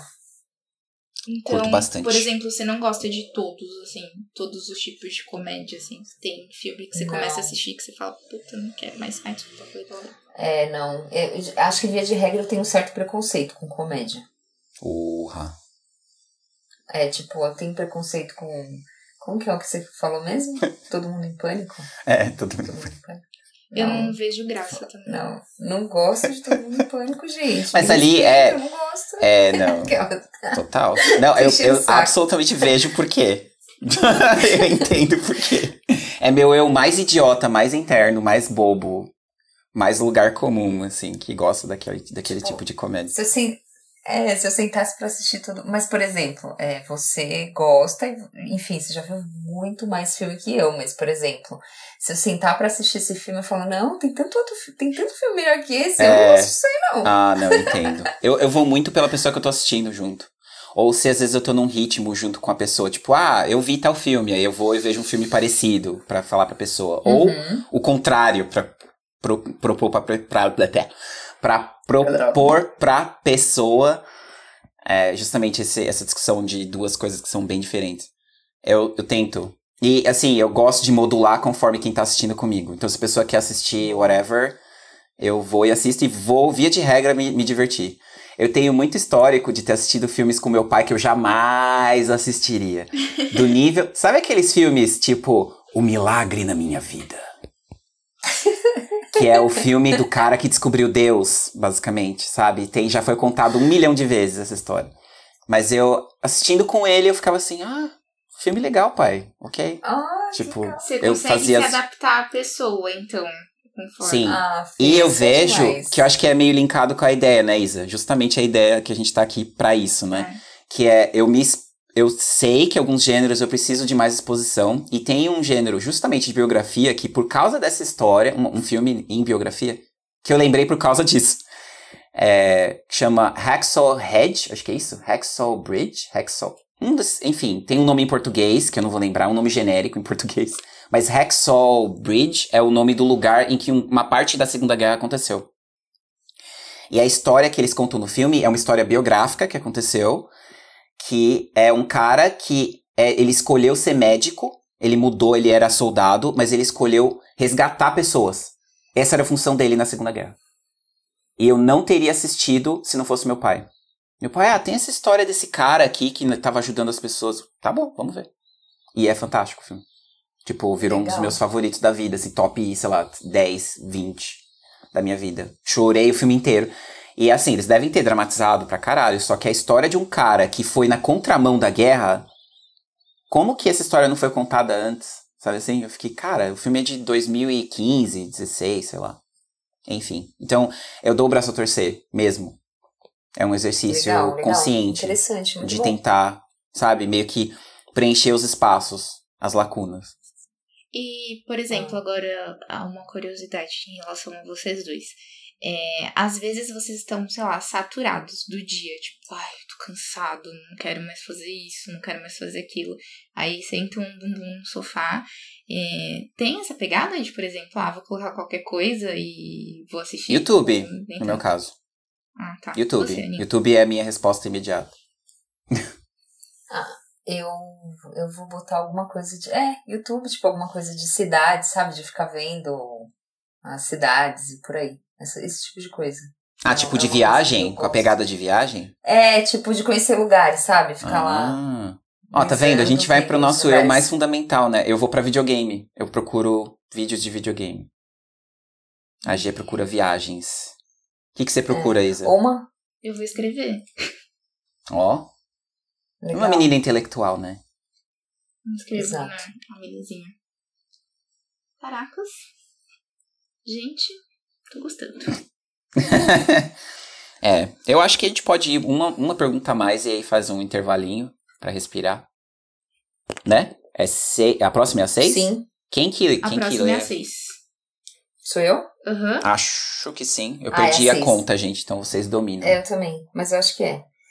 É, Por qual motivo assistir documentários? Por Tan, qual motivo assistir documentários? Olha, eu assisto documentários com por intuito de aprender coisas novas. Mas é um esforço consciente. Quando você procura, você fala, eu vou aprender sobre essa coisa. É, é. Boa. É, quando eu penso em documentário, eu vou um tanto pro lado também do aprender coisas novas, mas procurar, de certa forma, o inusitado, assim, sabe? Por exemplo, Hum, o professor Povo, pra mim, foi. Acho que é, ele descreve muito isso. Porque eu pensei, nossa, tipo, como um povo pode ser um professor? Vem essa questão do questionamento, né? E aí você fica com aquela coisa, quero descobrir, quero desvendar, quero tirar essa pergunta da minha cabeça. Então acho que documentário ele acaba proporcionando muito isso, de aprender algo novo, mas também nesse sentido inusitado. E aí a gente consegue perceber o leque de coisas que existem, né, dentro da humanidade como um todo. Então, você não tem, sei lá, eu não tinha praticamente ideia da, da, da imensa, do imenso mundo que tem no oceano, sabe? E aí a partir dali você pensa, nossa, existe, sabe? E você acaba até se comparando, sabe? É, é bem É. legal. Acho que a minha resposta seria essa. Também aprender algo novo, mas partir pro o inusitado. Então é, é um gênero que eu tento. Eu não sou condensada a procurar sobre alguma coisa que eu goste. É alguma coisa que, tipo, eu vou pro lado uhum. diferentão mesmo, assim. O, pra mim é o inverso. Boa. Exatamente o inverso. Que doido, né? Uhum. Eu tava aqui ouvindo a Isa, eu, nossa, eu penso exatamente o contrário. Porque no eu- o gênero documentário eu não sou, ou- não é um dos meus preferidos, mas ele tá próximo dos que eu gosto. Eu, eu curto documentários. É bem comum eu assistir. Alguns eu gosto mais que outros, mas eu procuro por mistérios, geralmente. Hum. Eu procuro por coisas que não foram explicadas. Ou que, não- tipo, assassinato que não Uhum. foi explicado. Numa circunstância absurda, assim. Tipo, ah, a pessoa caiu da escada e até hoje não descobriram se isso exatamente é, é, o, é o enredo de um documentário, né? Que eles têm Ah. certeza que é o marido, que foi o marido que matou, mas as provas não batem. Tipo, parece que outras três, quatro coisas aconteceram naquele mesmo lugar. E isso me fascina. Coisas que não foram resolvidas. Então eu assisto naturalmente, sabe? Me puxa esse. Opa, vamos, vamos assistir. Tem mais esse, tem aquele. Teve um caso da, da Elisa Lam, que é uma, é uma canadense que estava nos Estados Unidos. Que ela tem um vídeo famosíssimo no YouTube. Que é ela no elevador, tendo tipo um ataque, vendo alguma coisa, tipo um fantasma, correndo e descobriram que ela estava dentro do, de, um, de uma caixa d'água. Ela se suicidou dentro da caixa d'água, alguma coisa, empurraram ela. O que aconteceu? E aí, Me fascina essas coisas, porque aí eu pego as facetas humanas de uma coisa que parece sobrenatural. Eu curto muito essa, esse lado. Tem gente que gosta de, né, de documentário de OVNI, eu não me importo tanto com isso. Eu fico, ah, ok. Tipo, eu sei que alienígenas existem. Todo mundo sabe. Aí, tipo, não me fascina tanto. Eu gosto dos mistérios nas, nas, nas, relações humanas e nas coisas que levam alguém a, tipo, meu, o que, que aconteceu naquele, naquele lugar, naquele dia? Sabe? Tem, e tem uma série na Netflix que define bem o que eu gosto, que chama Mistérios Não Resolvidos. Acho que é isso? Unsolved Mysteries. É. E, e é, tem várias histórias fascinantes. São várias coleções de histórias. E você fica, todas elas, você, quando termina, você fala, gente do céu, o que, que aconteceu nesse lugar? e aí, é, por exemplo, coisas que falam de morte, da, do conceito de morte em geral, é, de tipo, da passagem, o que acontece depois da morte. É, tem um, um documentário que agora eu esqueci, me foge o nome, mas por ser o maior drama humano, a morte, na minha opinião, né? Tipo, a nossa relação com o fato de que vamos morrer. É, eu assisti esse documentário que, meu, me, me derreteu. Assim, em, o documentário tem 20 minutos, 25, uma coisa assim, super curto. Mas mostra vários fins de vida de várias pessoas. E como os familiares e a própria pessoa aceitaram o final. Tipo, acabou, é isso. Então tem toda uma sensibilidade nisso e tal. Não, talvez tenha uns 40 minutos, eu tô, eu tô diminuindo. Eu, esse eu preciso lembrar para citar aqui novamente, né? Porque é fantástico. Agora não vou lembrar o nome de jeito nenhum. Enfim, é isso. Eu vou pros mistérios da ah, vida. um quê de curiosidade aí, né? É. Eu sou muito curioso. Acho que talvez é, legal. pra dos três, assim, essa questão da, da curiosidade. E é engraçado porque a curiosidade, ela ela é um amplo, né? Mas para que cada um vai pro, pro seu campo, de certa forma, né? Sim. É, é bacana isso. É, sim. É. Porque, é, e, dependendo também do perfil do documentário, tem aqueles, né, que exploram a vida daquela pessoa, né? Sei lá, tem aqueles da Beyoncé, da Anitta, da, daquela cantora do, do próprio Emicida. Então, hum. é, é, é, a curiosidade de descobrir um outro lado dessas pessoas e tal. Tudo bem que é o lado que eles quiseram contar, mas enfim, né? O documentário da Amy, se me lembrou, que eu amo. Amy Winehouse. Sim. O documentário dela é fantástico. É bem legal. É um documentarista que eu gosto.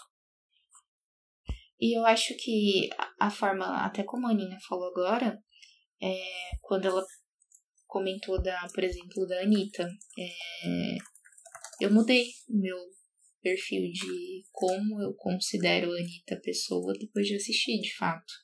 E acho que não só partindo pelo pelo viés dela, que ela gostaria de mostrar ali. Mas eu acho que a construção como, como um todo, sabe? É, é, nós, querendo ou não, nós sempre tem, somos tendencionados a encaixotar as pessoas, né? Tentar tirar é. conclusões de alguma coisa.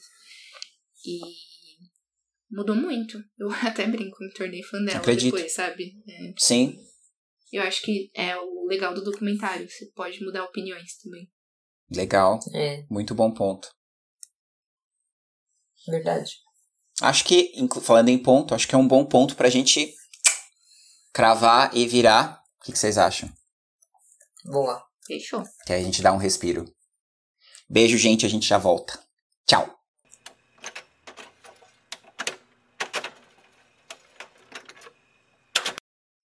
Vamos lá. É, eu tenho uma gracinha aqui. A G chama de gracinha. Eu lembro da Abby. Gracinha. Verdade. Né? Minha amiga. A Abby é sensacional. Cara, eu, eu, eu pago um pau pra Abby, pra o que a Abby representou. Enfim, é outro papo. O filme dela é muito bom. Eu não assisti. Eu assisti. Ah, preciso assistir. Vamos lá. Então, não é surpresa para ninguém.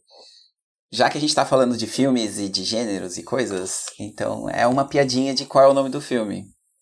Oh. Tá? Então vamos lá. Um sujeito tinha como profissão cuidar de ursos. Cuidar de ursos, né? Imagina lá no zoológico e tal. Certo dia ele abandonou essa profissão. Qual é o nome do filme?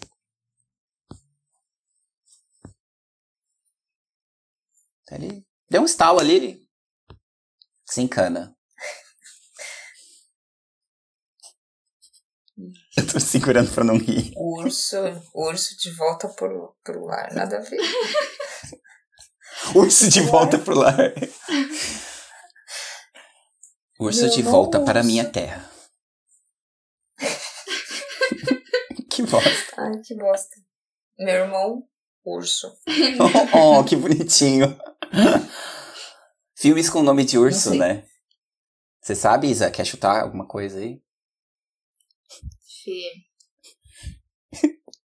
Abusei, né? Fui muito longe.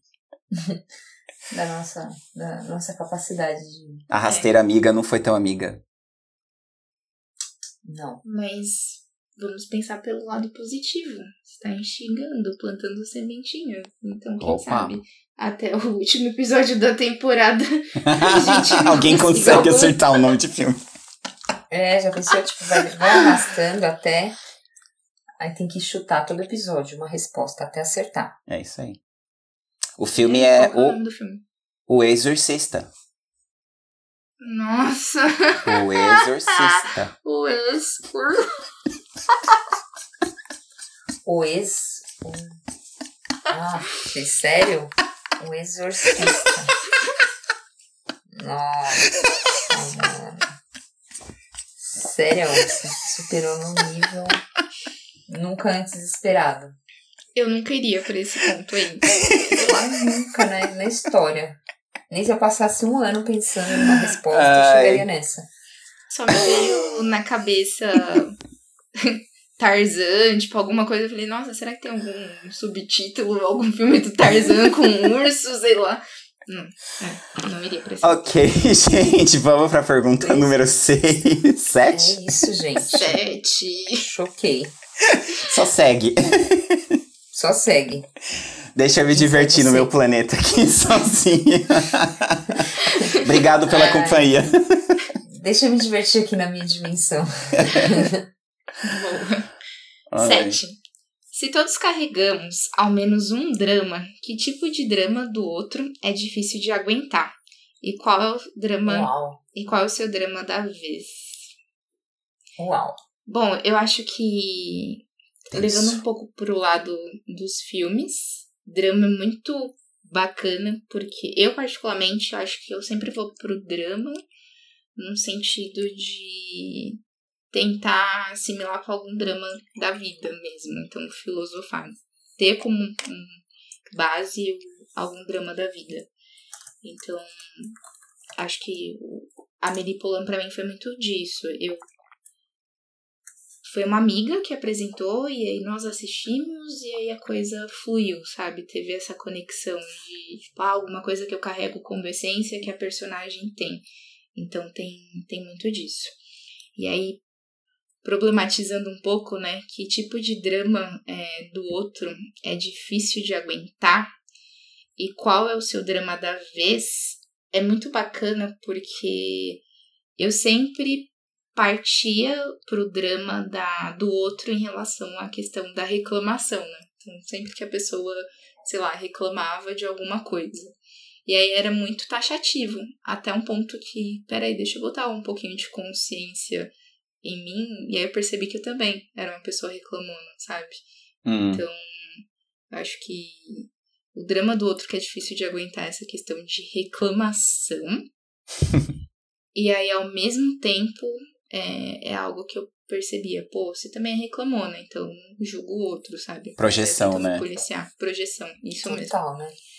E aí, o drama da vez, cara, acho que o drama da vez agora.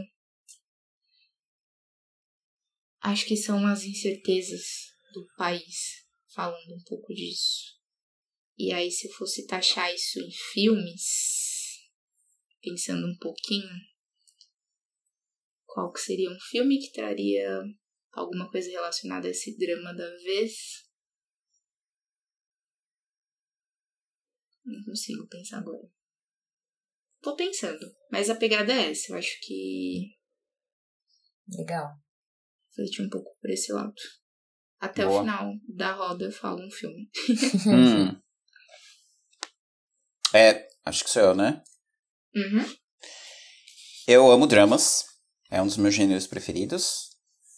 Uh, gosto de dramas combinados com qualquer coisa. Drama de horror, drama de não sei o que, drama de, de histórico. É, eu diria que o tipo de drama que é difícil de aguentar no outro é religião. Coisas vinculadas a religiões ocidentais, especificamente.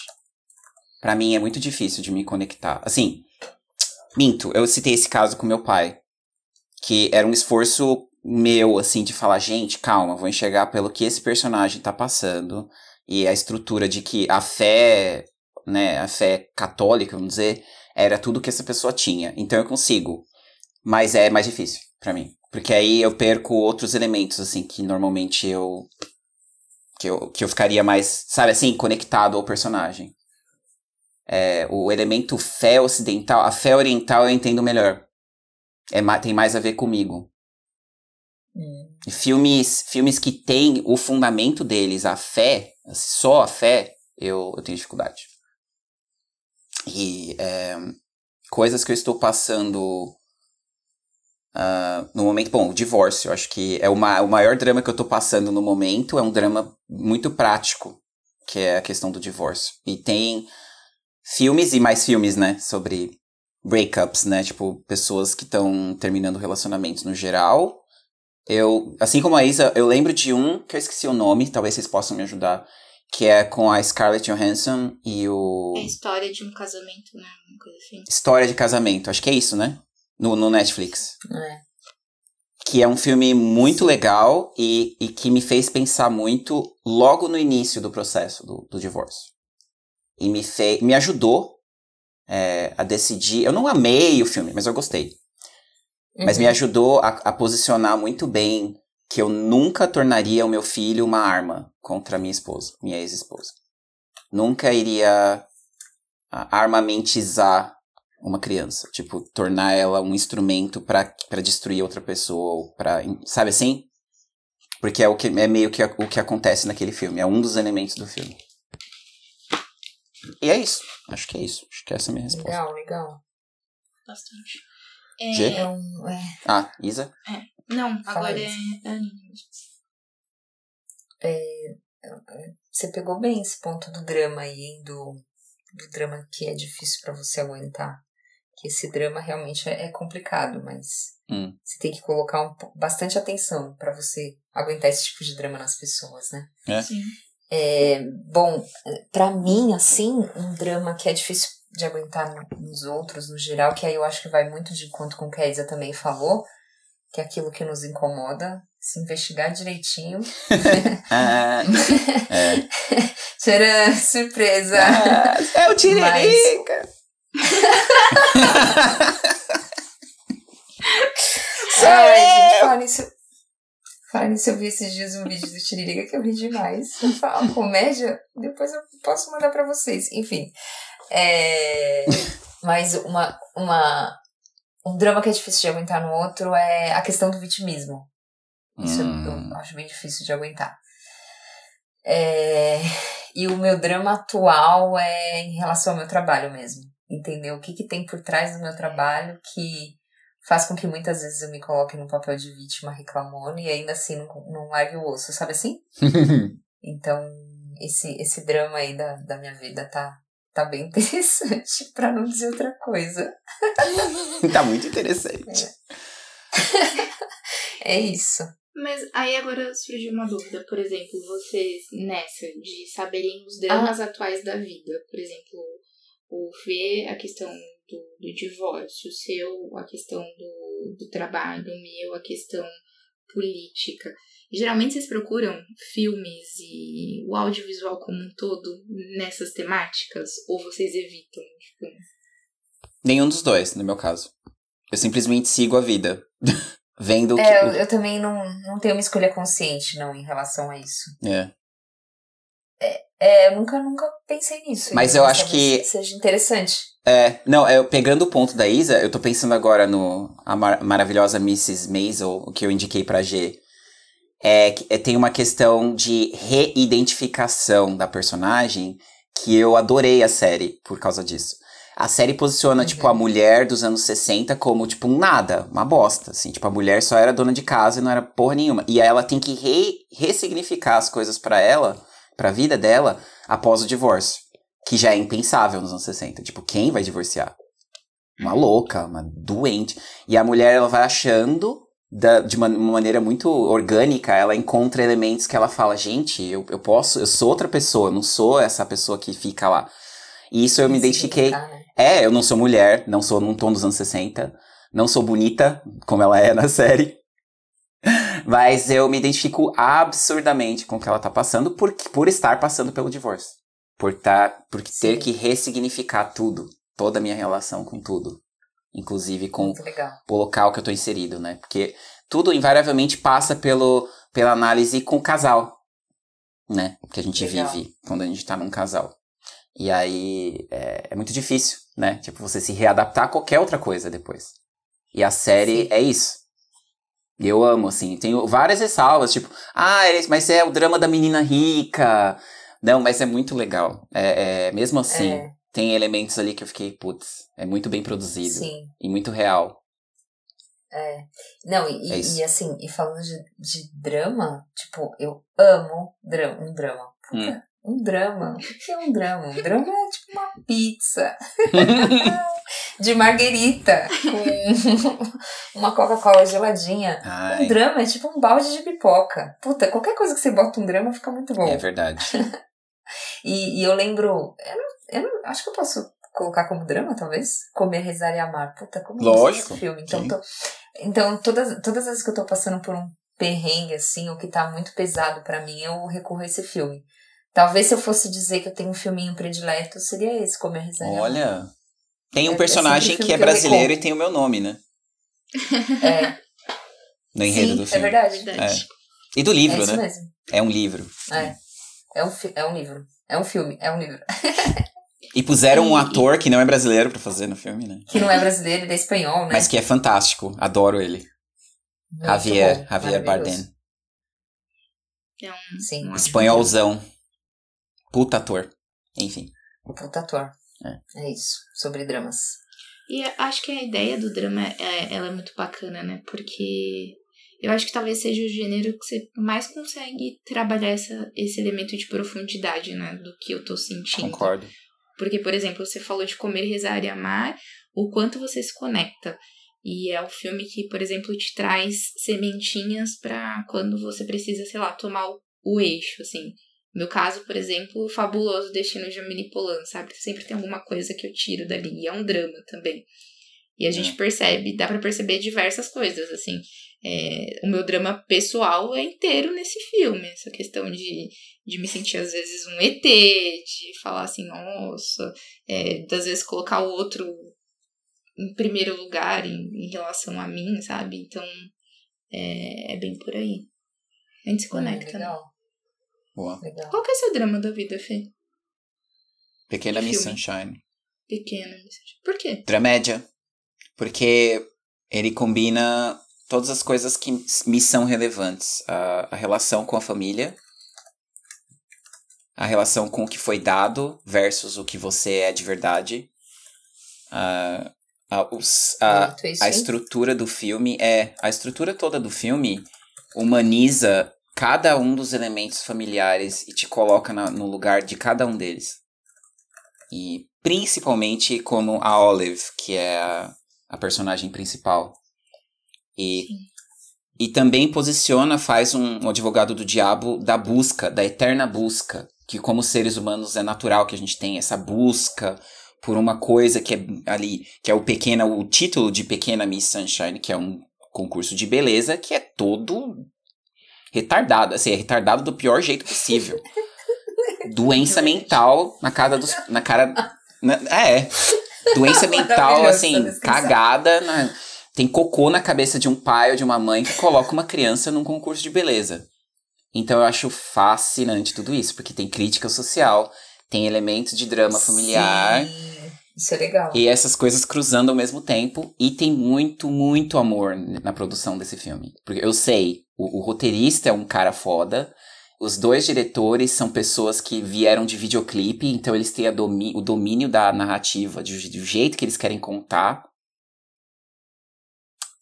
Amo demais. Maravilhoso. Amo da primeira cena até a última, assim, sabe? Na minha cabeça, assim, toca o filme, basicamente. De tanto que eu amo. Muito Já bom. assistiu incontáveis vezes, então. Já, é. Umas, eu devo ter assistido umas 10 vezes. E sempre encontro. 10? Talvez mais. Uma por ano desde que eu vi o filme. É, o filme é de, acho que de 2009. É, umas 10, 12 vezes. Que em termos de filme, é o filme que eu mais assisti na minha vida. Que eu gosto muito de reassistir, mas eu não faço, eu não reassisto com tanta frequência. Eu gosto mais de pegar novos elementos para adicionar para as coisas que eu já tenho no repertório, que é mais ou menos o que eu falei, né, de preencher lacunas. Acho que é bem por aí. Ótimos filmes. Legal. Seguimos, eu que leio? Yes. Perdi a conta de novo, Sim. mas se eu fosse Você. escrever um roteiro de ficção científica, o que eu defenderia como tese? Bom, a gente teve aí, né? Eu tenho uma trapaça, né? Que a gente teve um episódio de ficção científica na primeira verdade, temporada. verdade, verdade. Ah, eu adoro histórias de pessoas em situações é, em que normalmente você não encontraria uma pessoa lá. Então, por exemplo, uma história, por exemplo, é, acho que é Mar, em inglês é Martian. Eu esqueci o nome, o Marciano, talvez, em português, com o Matt Damon, que é ele em Marte Uma criando. Marte, coisa assim. Pode ser isso, pode ser, acho que você tá certa. Obrigado, Isa. Porque Não É, o- certeza, deve ser. É, o filme é, parece até despretensioso no início, mas é basicamente a história de sobrevivência de um cara que escolheu estar num lugar que ninguém nunca esteve. Viagem Esse tipo- a Marte. É. Perdido em Marte, eu acho. né? Perdido em Marte. Perdido em Marte, boa. The Martian. Eu fico com uma preguiça de pesquisar. Obrigado por me ajudarem. É, Imagina. amo. Amo esse tipo de filme. Nem, esse filme nem é a melhor ficção científica que eu já vi, mas ele conta a ideia que eu quero passar, que é isso. Eu, eu colocaria o meu personagem, ou eu mesmo, em algum lugar que, tipo, jamais se imaginasse que um ser humano pudesse estar e chegar. O Interstellar, nesse sentido, é fascinante, G. Porque é isso. Ele, a piração que, tipo, se ele sair da Terra, já era. Perdeu o tempo, o timing da Terra, ele só vai voltar com a filha dele velha ou provavelmente morta. Esse tipo de coisa. É, é- foi a parte do filme que me pegou. Falei, cara, imagina, é verdade. O tempo das estrelas. Né, o brilho, aquela história. O brilho das estrelas que a gente tá vendo agora são estrelas que morreram nos anos 80. 30 anos depois a gente ainda tá, tá vendo o brilho delas. Esse tipo de fascínio com o universo, assim. Eu... Ficção científica é um dos meus gêneros preferidos. Então, estaria pirando em alguma ideia, assim, de mexer com algum lugar da galáxia que a gente tá e não deveria estar, e alguma coisa acontece, e tem que É, voltar é. ou não tem que voltar, o que que faz. Bem por aí. E é isso. É, eu gosto especialmente disso também. Esse, esse elemento espacial, isso me fascina horrores. É aquele. Como é aquele da Sandra Bullock mesmo? É o O Gravidade. começo daquele filme. Nossa, o começo daquele filme. Eu, É, eu me, você se sente lá, né? claustrofóbico, lá, eu- né?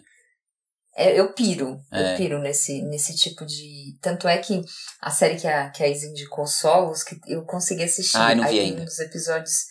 Um dos episódios que remete um pouco isso, né? Então eu, eu acho que foi um dos meus prediletos, assim. Eu achei fantástica a ideia da, né? Enfim, você vai assistir, Fê, mas Irei. aí você vai lembrar que foi um dos, dos, que eu, dos episódios que eu mais gostei. Então eu acho que se eu fosse defender uma tese, é uma, é uma piração aqui, mas sei lá. É, seria algo no sentido de. Como, não, não é um clone, mas como se fosse uma construção ao meu, ao meu respeito, como se fosse um banco de dados que eu pudesse deixar as informações ao meu respeito, que eu pudesse sempre acessar para mudar o que fosse necessário. Por exemplo, eu vou fazendo descobertas a meu respeito, então eu tenho um banco de dados que eu consigo acessar, aquela coisa bem futurista. Ah, que louca. E, Da tipo, uma, um assistente pessoal mesmo. Ô, G, ó, meu, lembra de você tá esquecendo disso aqui. Porque a gente esquece, a gente se boicota, a gente faz várias dessas coisas, né? É. Então eu teria uma assistente mesmo, uma eu, que uma extensão de mim, né? Um clone aí e tal, não sei. Mas não é um clone, a minha ideia principal É uma inteligência um artificial que, que complementa. Isso, um- perfeito. Uma, uma inteligência artificial que me, que me ajudaria. Falar, não, peraí, vamos conversar aqui. É, sabe coisas de tipo, recu seus recursos, as suas ferramentas, Sim. e que fosse algo que você pudesse acessar rapidamente e que você também pudesse mudar, porque a gente muda, né? Não é? Sim. Enfim, então é, seria isso. Muito bom. Essa operação aí. Que todo mundo pudesse ter um desse. Ia ser bem legal. Eu acho que o elemento né, de, de ficção científica, ele também é um elemento que a gente precisa, de certa forma, tomar muito cuidado, né? Interestelar, para mim, acho que é, é a obra primária, seguido também de A Origem, também que é um bem Fantástico. complexo e fantástico. Mas, a, ao mesmo tempo, aí puxa um pouquinho até pra série de, de Dark, assim, né? É, é muito louco pensar nas possibilidades, né? Então, ao mesmo tempo, eu, eu, os sentimentos que, que a ficção científica me traz é que, ao mesmo tempo que tudo é muito vasto, tudo é muito macro, a necessidade, às vezes, de focar no micro, sabe? Pra, tipo, não viajar tanto, sabe? Um pouco nesse sentido. Então, às vezes, eu me pego muito dentro desses, dessas séries de, de ficção, desses filmes de ficção, e eu acabo fantasiando muito. E aí é bizarro porque é como se isso começasse a ditar certos passos, né? Como se eu fosse eh, começar a defender verdades que, cara, será que são verdades mesmo, sabe? Então é um, um gênero que eu gosto, mas que eu tento tomar o, o máximo de cuidado, né? E, e quando. Eu, eu sempre associo muito a vida nesse aspecto de, de um um quebra-cabeça mesmo, sabe? Então, essa questão das pecinhas, de tentar acertar, de, de tentar não acertar. E, e eu acho que isso que a, que a Aninha trouxe é, é muito legal, porque recentemente montando um, um quebra-cabeça, você percebe a necessidade de vários elementos. Então, por exemplo, a primeira parte foi tentar separar as peças que compunham as laterais.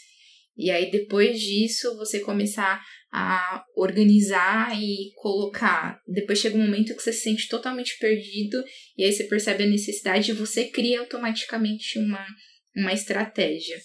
Então, acho que é, é bacana esse pensar de, de ter um, uma função auxiliadora, né? Tipo, sei lá, uma, um, um HD externo, sabe, do, do teu processamento. Isso, exato. Mas que fosse uma coisa construída por você, sabe? Não, tipo, ditada Exato. pelos outros. E Total. eu acho que seria. um Você imputaria, né? Sim, você seria responsável por alimentar, de fato, aquilo, sabe? Sim.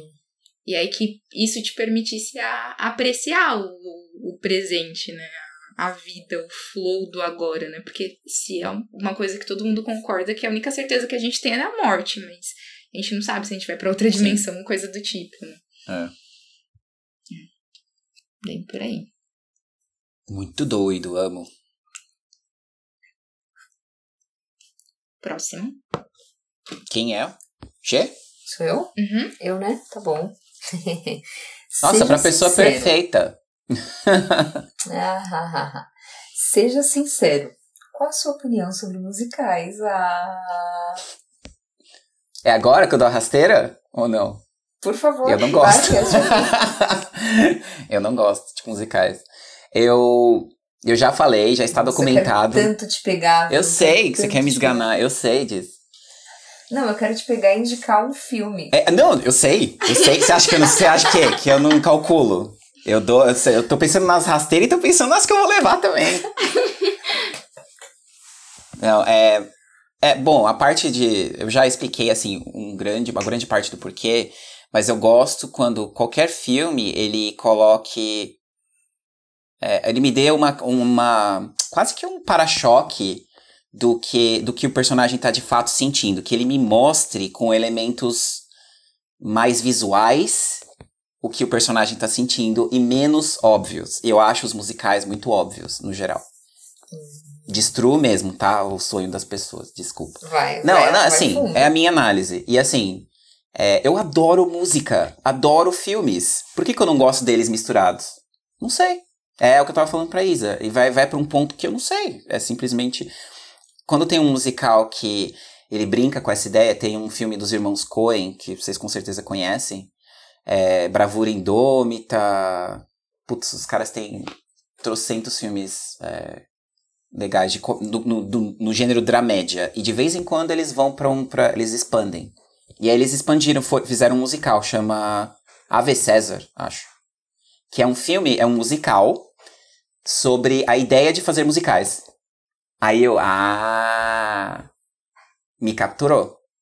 Porque eu Legal, gosto do hein? processo de fazer coisas. Mesmo quando a coisa eu não sou muito fã. É. Mas, via de regra, Legal. por indicação, eu assisto. Se alguém me disser, não, mas assiste, dê uma chance, eu vou assistir. Que é a minha lógica lá. Voltamos para aquela minha lógica das lacunas. Eu sabendo que eu tenho uma dificuldade, eu assisto pra tentar. Eu falo, gente, mas não é possível. Pô, um filme que eu tenho repelência, que vocês provavelmente vão se aproveitar dessa, é o La La Land. Que tudo que eu ouvia dele, tudo que eu ouvia a respeito me dá uma certa. Ah, não quero tocar esse filme, não sei. Ai, não Acho quero, que eu não não quero, vou quero. gostar. Lá, lá, lá, lá. É, lá, lá, lá, lá, boa. Boa, Eu quero boa, ouvir lá, lá, lá, lá, lá, lá. lá, lá, lá, lá, land. Ah, gente, é isso. É tudo que eu consigo dizer. Podem me indicar musicais, tá? Por favor. Te- Tendo um Não, motivo eu- por eu- trás da indicação. Parece que eu sou. É, eu, eu vou assistir com carinho. E é capaz que através do, do que vocês veem, eu consiga ver também. Entendeu? É a minha esperança. Sim. Boa. Não fique triste comigo, Gê, por favor. Não, eu não fico, porque assim, é, parece que eu sou a def- a defensora assídua do, do musical, mas não, não, assisti muitos, mas o que eu assisti. Mas você que gosta. Eu assisti, eu gostei. É, Sim. porque eu acho que o musical traz um quê de. Acho que é justamente o quê de surrealidade que me fascina, sabe? tipo, aquele episódio da. O episódio da Anne Hathaway. É fantástico. Love, tipo, Muito legal. Nossa, eu amo aquele É. episódio. E, e, e é muito simples de você se ver na, na cena. É. Aí, como a história é contada, que ela mesma fala que a minha vida parece um filme, um musical e É. tal. Então, eu, eu, eu gosto muito disso. É, esse ar de, de surrealidade que a gente consegue se ver lá, eu acho, acho muito legal. Tipo, meu, dá vontade de. eu queria ser, eu queria estar lá junto com eles dançando, sabe? Isso, sei lá. Eu gosto muito disso. Eu acho que depende bastante do, do musical. Eu acho que existem musicais que conseguem trazer uma, uma narrativa. Por exemplo, Os Miseráveis. Acho que é, é, um, é um musical que você consegue pensar assim, nossa, tem toda uma história por trás, mas tem algumas coisas que se. alguns outros que se perdem, né? Que algumas composições Sim. não são tão relacionadas à história. Por exemplo, La La Land, gostei, mas, tipo, pra mim não teria merecido, sabe? O Oscar, de forma alguma. É, eu também acho que não. E, e aí eu tenho um, um pouco dessa, dessa restrição. Então, eu Estou certo em quando- não assistir La La Land, então. Aqueles Tô brincando. É, Isa nem a gente consegue defender, né? Mas eu, Mas eu acho que é isso. Tem musicais que conseguem trazer esse, esse cenário, esse essa coisa de história. E tem alguns musicais que são. que trazem fantasia. Por exemplo, Encantada. De fato, é um. É surreal aquilo, sabe? Que você consegue meio que perceber, às vezes, a necessidade de colocar um conto de fadas às vezes, na vida, sabe? Então, Sim, É, sim. é bacana. Então, Sim. depende bastante. Legal. Próximo, é isso? falou. Ah, é? Todo mundo falou? Bom, ela pegou, todo- pegou, pegou minha É. rabeira aí. Mas, enfim, se ela quiser É adicionar. verdade, mas. Então, É. você não curte todos, talvez, Aninha? Eu não É, eu não gosto de todos, não. Eu fico meio que provocando o Fê. Pa- Parece que eu sou uma defensora assídua de todos os musicais, mas eu não sou, não. La La Land eu também não gostei. Eu, eu assisti e falei, cara, eu, eu sei, eu não, não sou expert nesses assuntos, mas alguém explica por que que esse filme, tipo, nossa, por que que tá todo mundo falando disso, gente? E aí eu abro um parênteses aqui, falando, né? Ó, Por que, que tem filme que, tipo, não tem. Não, sério, tem tanto filme que eu paro assim, olho e falo, cara, por quê? Alguém me explica por que estão falando tanto desse filme? Aí eu me sinto meio tonta. É, é, Dá um exemplo. Dá um exemplo. Além de La La Land, dá outro Não. exemplo pra ajudar. Aí vai a, cri- a crítica pra aquela coisa hollywoodiana, tipo, cara, tá, ah, ganhou, e aí? X. Ah, não, eu- não sei se me vem agora um, um, um que eu tenho ficado muito puta nesse nível, mas La La Land foi um deles que tava todo mundo falando muito, eu fui assistir e falei, hum, não achei nada demais. Mas eu vou, eu vou tentar resgatar algum outro que tenha me trazido essa indignação. Ah, não. De, de boa. Eu consigo, através do La La Land eu consigo entender o que te irrita. Porque é exatamente o que me irrita também. Quando um filme vira muito falado e eu olho assim, só de rabeira de olho e falo, gente, calma. Peraí, não sei. É, Eu- é, é não, e- realmente um problema, assim, porque. E aí, quando você vai pensar nas premiações, assim, né? Você vê um filme que de repente ganhou e tinha outro que você fala, cara, por que que não esse e esse que ganhou? Sabe assim? Aí você É. fala, é muito injusto. Aí vem. Sim. Aí co- começa a vir várias coisas, né? Politicagem, enfim. É, você fica sim, meio bravo. sim. X. Tô lembrando do. É, do mas em linhas gerais eu gosto, mas não são todos. Hum. Em linhas gerais Que- eu gosto, mas não são todos os musicais. Tô A Isa falou do, alguma coisa. Do erro da premiação. Vai ver que lá no dia da premiação, quando não falaram La La Land, estavam indignados. Ah, foi. Era o Moonlight, né? Que.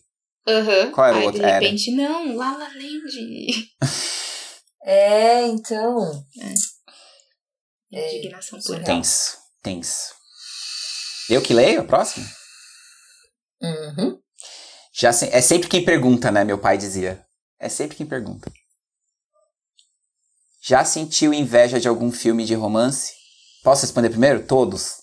A maioria deles. Maravilhoso. Eu ia falar quem nunca, né? Todos. Todos têm. Todos. Todo o tempo. É Morro de né? inveja. Fico até É, roxa quando eu termino de assistir. tipo isso.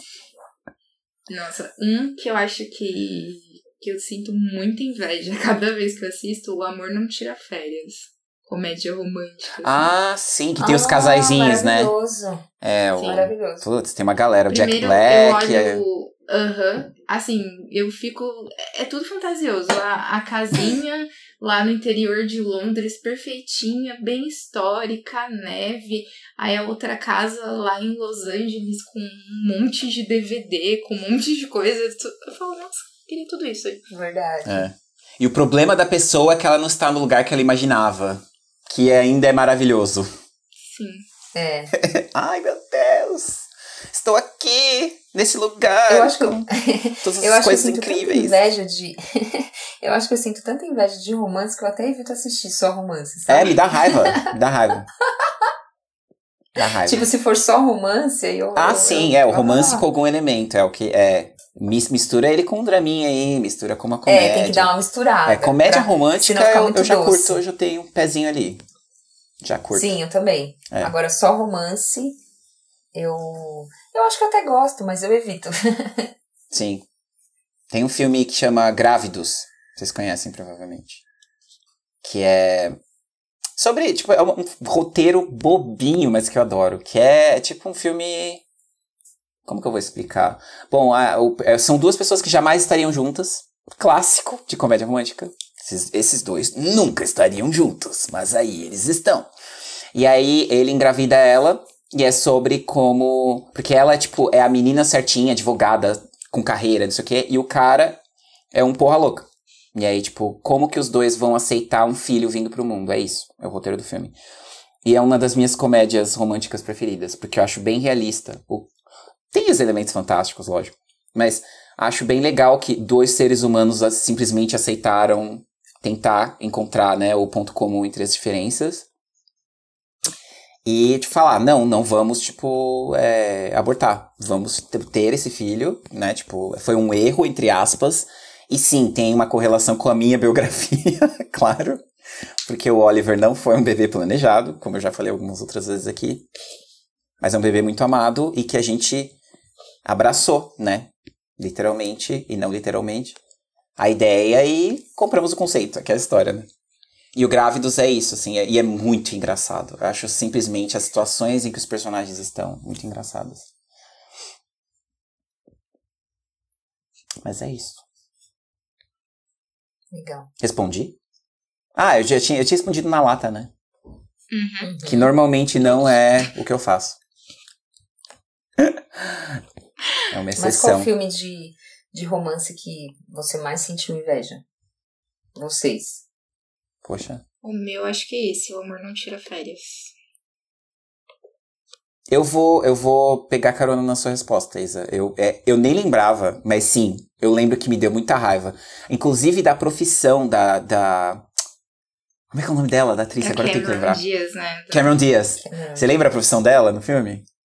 Ela era fazedora de trailers. Tipo, editora de trailers de filme. Ah, é verdade, é É. verdade. Aí eu ficava, gente, como assim ela tem a profissão perfeita? Tipo, Ela pega o melhor do processo. E ela é rica ainda. E rica. eu só tenho que editar trailers na minha vida. Ah, vai tomar banho, que isso aí existe. Cala a boca. É, E no sentido mais, assim, acho que nem editar, né? Tipo, dar ideias, falar, ó, faz isso. Acho que nem colocar a mão na massa ela fazia, assim, certo? Não, não. É. Só cortar, Verdade, cortar verdade. trailers. Só manda. A chefona. Big Boss. Quem lê aí, a ultiminha? Agora sou. É a Isa? Acho que é a Isa. Pra fechar, ó, que bonito. É de se considerar terror um tipo de suspense ou suspense um tipo de terror? Eu vou falar por mim, eu acho que os dois, de certa forma, eu não eu tenho muita dificuldade de separar os, os meus sentimentos quando eu assisto terror e suspense. Então, pra mim, eu sempre classifico como a mesma coisa, sabe? Então é, é meio, meio bizarro, assim. É, por exemplo, atividade paranormal, quando eu assisti, tipo, eu tenho o mesmo medo quando, sei lá, assisto alguma coisa de ficção que gira em torno do terror. Então, é um. Eu não consigo. Então, às vezes eu acho que são gêneros que. que andam totalmente juntos, sabe? Que não tem um pouco da. Não tem a necessidade de, de serem divididos, assim. Então. Eu considero os dois a mesma coisa. assim. É, a G, você quer falar?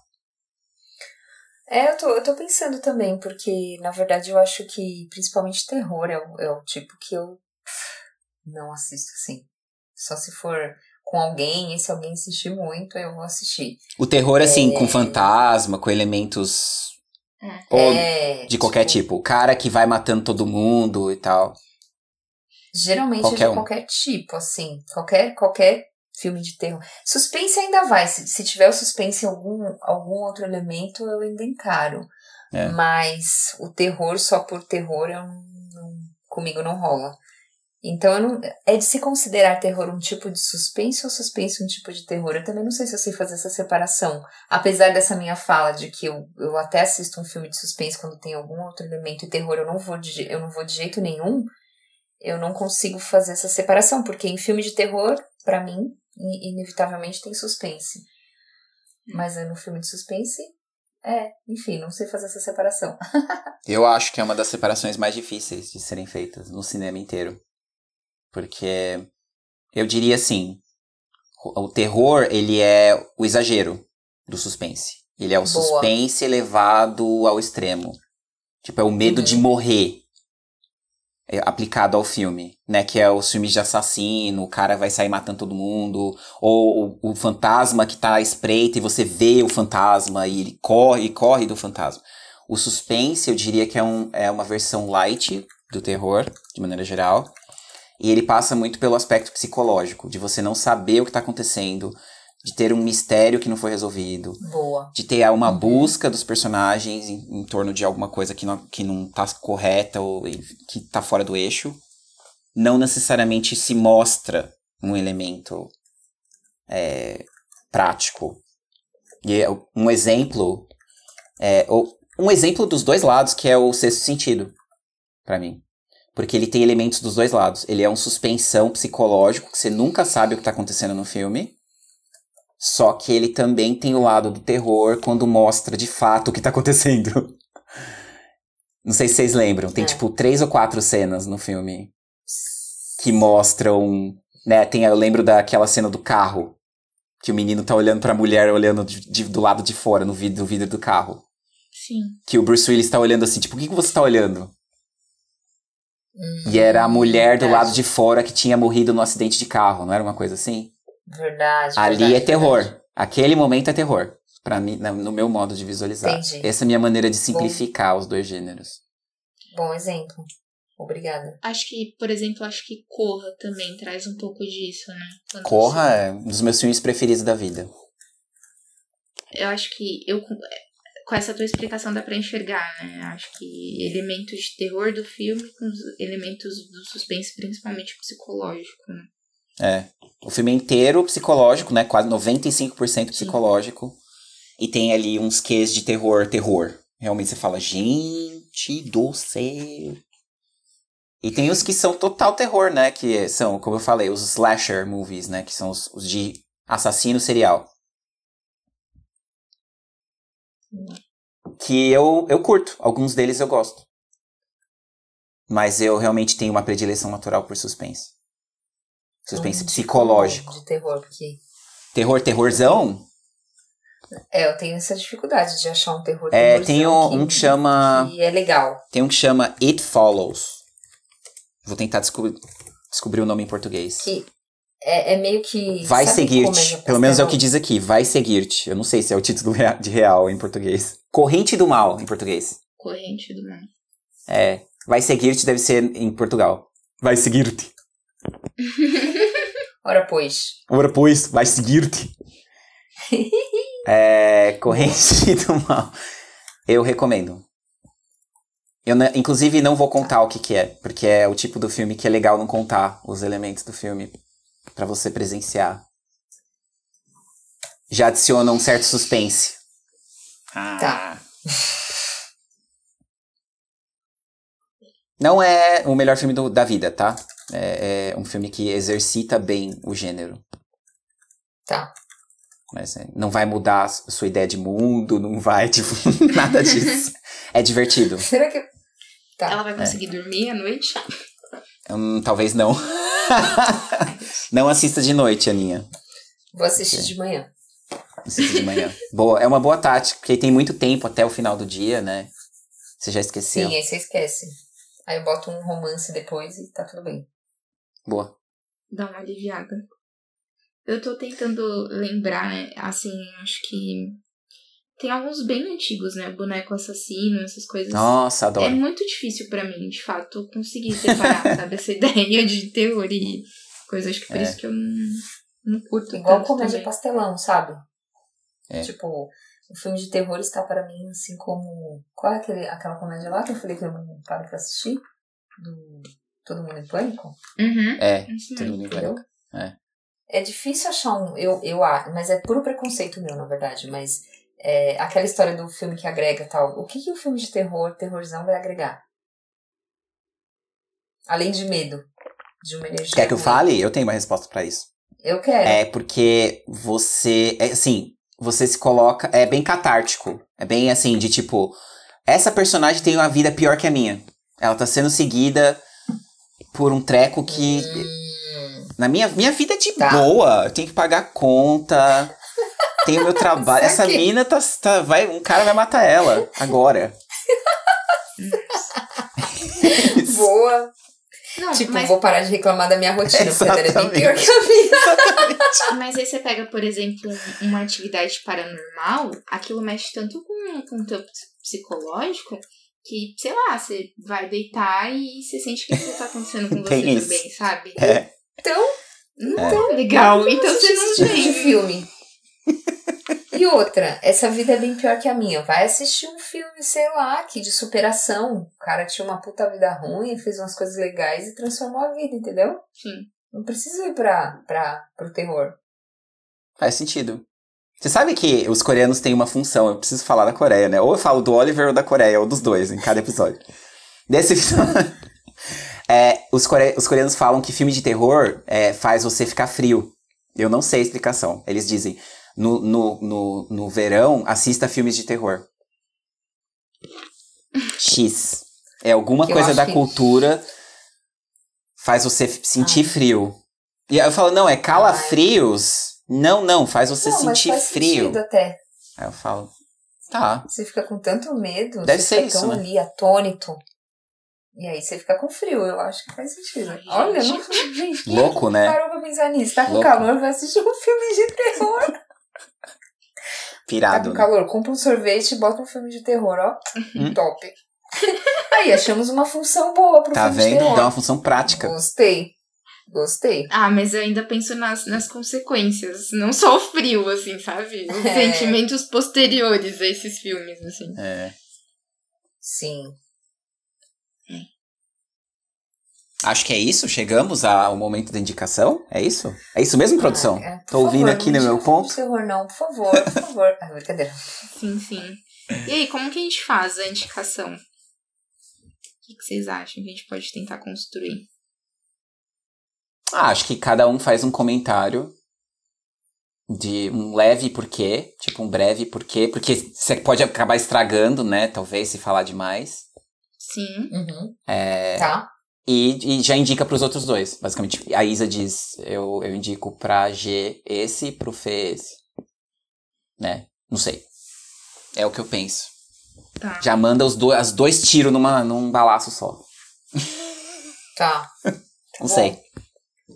Beleza. Fê, você começa?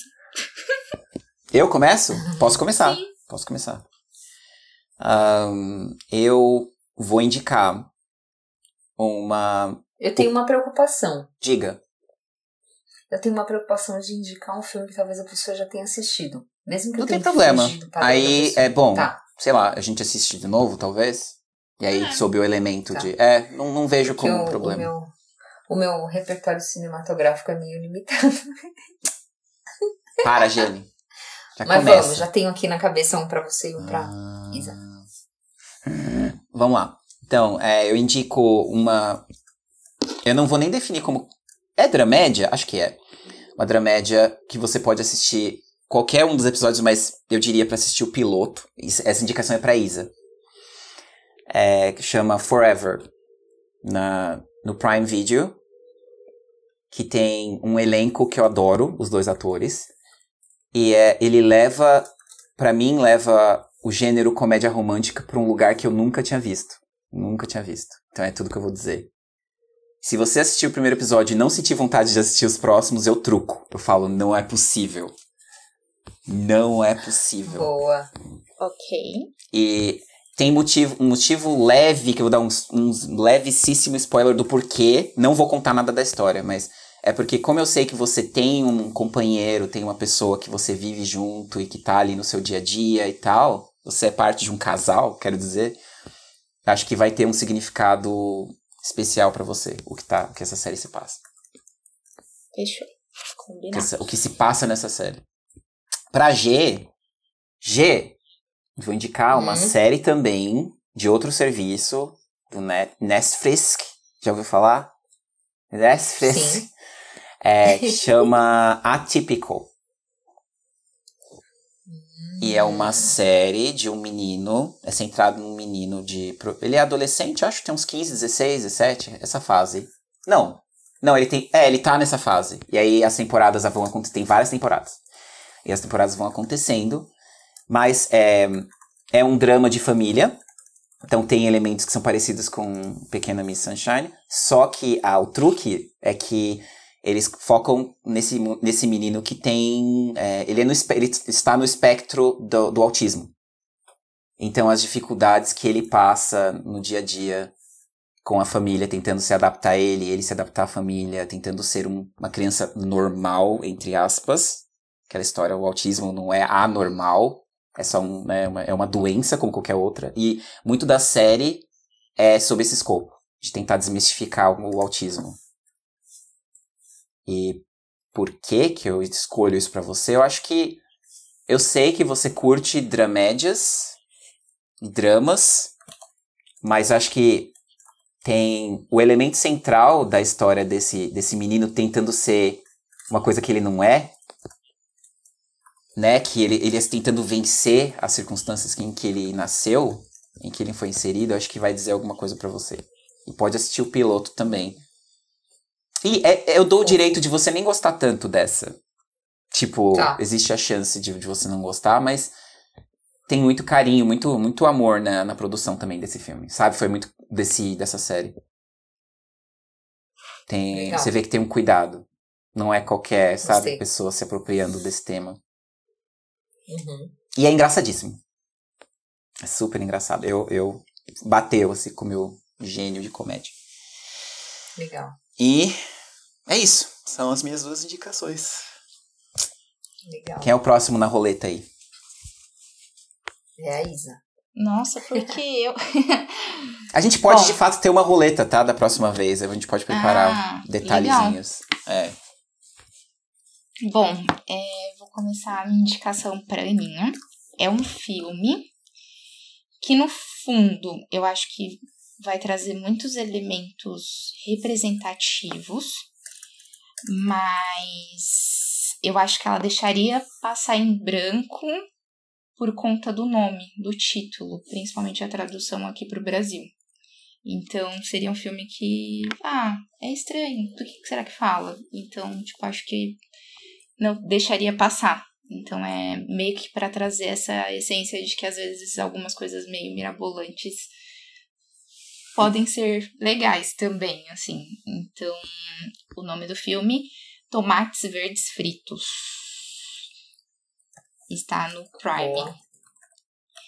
E pro Fê, nessa ideia de, de documentário também, é, Lá vem eu gostaria de. eu gostaria de.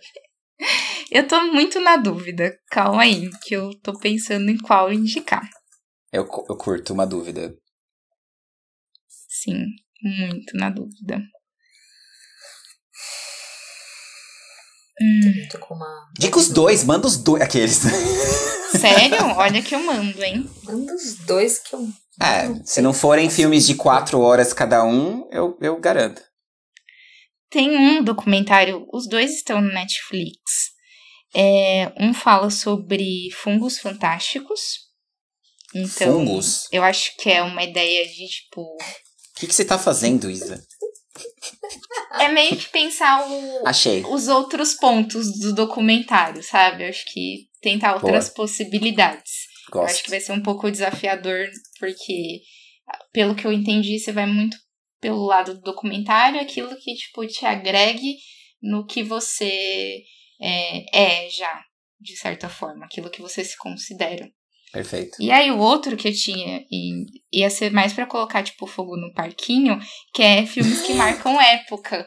Porque por você Tan, gostar tan, tan. tanto, seria tipo mais uma ideia de ser tipo uma crítica, né? Será que é, eu concordo com esse filme? Será que de fato marcou ou não?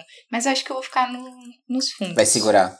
Ah, então tá. É, fungos Nossa, fantásticos. pegou leve. Obrigado. E é um filme curto, ó. Tem uma hora e vinte. Bacana. Tá bom. Obrigado, Isa.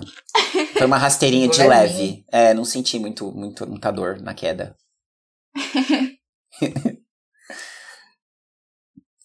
Ah, bom, eu não sei muito bem o porquê, mas eu, eu já queria, acho que indicar isso pro Fê há algum tempo, na verdade. Só que eu tô um pouco preocupada porque eu acho que não tem no Netflix. Ah, eu, eu baixo. Tem. Sem problema. Eu não vou dar essa rasteira em vocês, mas vocês podem dar em mim, que eu vou e. e acho, De verdade? Sim, por favor. Ensina me dê a gente rasteira. a- a Tô ser um oferecendo a chance. de Me hacker, frita. Assim. O que, que é, Tá. Isa? A ensina, a ser a hacker. gente as- é nessa pegada. Eu morro de medo de fazer uns downloads errados, assim, essas coisas. Quem disse que é errado? Aqueles, né? Quem? Quem tá dizendo que é errado? Não, tá, mas então partindo desse, ajudo desse sim. princípio, que você não tem problemas em caçar o filme. Eu sei que tem no Telecine, e que talvez eu consiga uma senha pra você. Ah, boa. Aê. Deixa registrado aqui no talvez, episódio. talvez, tá, talvez. Ninguém está dizendo que isso nada. aconteceu de verdade. Que fique claro. Mas eu gostaria que você assistisse um, um musical. A Jura, fala, a Jura. Ah, vá. O, o Rocketman, que é Ah, o... eu já vi. Você já viu? Não, não, não, não. É o, é o documentário do. Esqueci o nome dele. Elton John. Do Elton John. É. Você já viu? Não, não, não vi. Não vi. Eu confundi Ufa. com outro filme do mesmo ator, o Ta Taron Egerton, é o nome dele, né? O menino. Que é o Elton sei, John. é. É. É, Caraca, que era um filme que é um filme que eu já quero ver. Explica. Desculpa. Tô É tomando porque é um seu. musical, especialmente, isso- por isso que eu quero te indicar ele, mas ele é um musical muito legal. Eu acho que não tem como você falar que não, não gostou. Depois que você assistir, que é uma biografia que não é nada convencional, assim. é, Enfim, é, são esses os moti- os motivos. Número um, porque é um musical e porque é pra você. Número dois, porque é uma biografia muito, sei lá, eu achei muito bem feito, apesar de eu não ter muito parâmetro para, mas é, acho que eles fizeram uma conexão muito legal entre, sei lá, enfim. E é uma biografia que não é nada convencional, então é isso. Amém. Muito bom. É, bom, e pra Isa, eu quero indicar um filme que eu acho que ela não viu ainda. E. Ah, bom, é um drama, um romancezinho aí, que eu acho que ela não viu, que é o Forrest Gump. Hã? Ela não viu mesmo? É piada interna ou ela não viu mesmo? Você não viu, né, Isa? Não, na verdade eu comecei algumas vezes, mas eu não E não dar gosta. continuidade. Nossa, obrigada pelo Eu desafio. acho que ela tem um. A vida é uma caixa de bombons. Ela Como não lembrar dessa. chance. Como não lembrar dessa metáfora, dessa analogia, né? No filme. Ela tem que dar uma chance pra ele. Ok. Nossa. Vai, vai ser, vai ser delicioso comentar Forrest Gump. Forçadamente pra isso. Ah, às vezes eu posso me surpreender, né? Então, Hum. agora tem um, um quê diferente aí, essa, esse assistir. Tá bom. Olha, nem o Samuel conseguiu fazer com que eu assistisse. yeah. Então, co- colocamos aí que a maior rasteira é da Gianni e na Isa. né? Sim. É. Essa também é uma rasteira da minha, da minha parte. Eu queria que vocês se atacassem. Eu, eu, ia, eu vou sair como o bonzinho da história. Consegui. Plantei a discórdia. Ah, é um ataque com amor, então tá tudo certo. Beleza. Ataque com amor. Que bonito isso. Fechou. Acho que é isso, né? É, porque eu, eu não. Eu não. É, eu acho que você vai gostar muito, assim. Eu não. Meio que não, não casa na minha cabeça você não ter assistido esse filme ainda. Eu meio que não me conformo com isso. Combinado. Tudo bem. Não Aceito conformismo. Adoro. É isso aí. Bom, a ideia eu acho que é essa, né? Fizemos aí o perfil, chegamos até a indicação. E aí, episódio que vem, a gente começa uma nova estrutura, né? Em cima disso. Sim. De analisar Legal. aí o que a gente fala, o que a gente viu, até chegar no, no momento de uma nova indicação. É isso, Isa? Faz sentido? É, até o momento da indicação, mas acho que o, E aí, a ah, desculpa. Antes tem a questão também, da né? ação. É. Uhum. Que aí a gente só vai ter a estrutura completa a partir do terceiro episódio, né? Sim, isso mesmo. Porque o ideal é pensar, nossa, o que, que a gente pode aprender com tudo isso, sabe? E o que, que eu posso fazer. Legal. E é interessante porque vai ser desafiador, porque a gente vai perceber coisas que talvez a gente nem pense, né? Que possamos fazer. Acho que vai ser legal. Muito bom. É, uma, é um, um podcast que não só tem, tem, tem, tem temporadas, tem também trilogias dentro da temporada, né? Porque vão ser. A gente tem aí uma trilogia que só vai ter desfecho no terceiro episódio. E aí vão Verdade. vão passar a ser chavezinhas aí de dois episódios, né? Um episódio a gente indica, a gente comenta, Hum.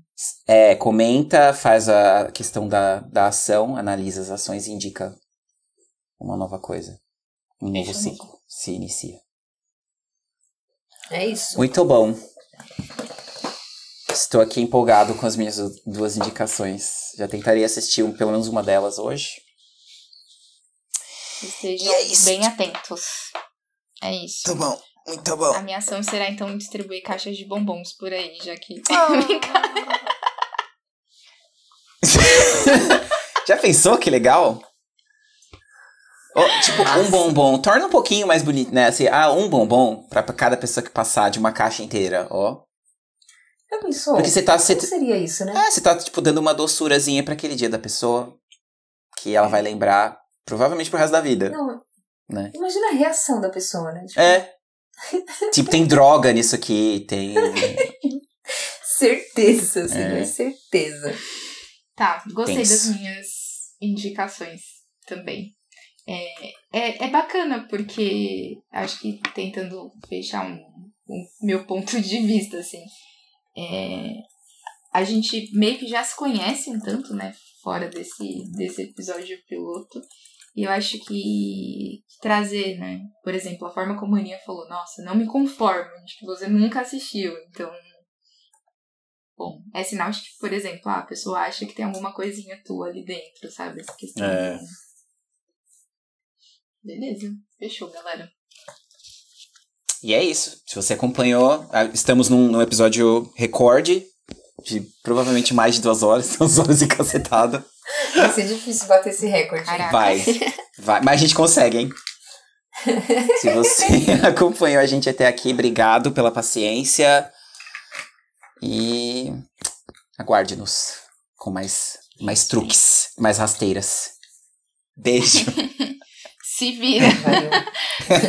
Se vira, assiste e comenta. se vira, se vira. Isso aí. vira. Beijo. Valeu.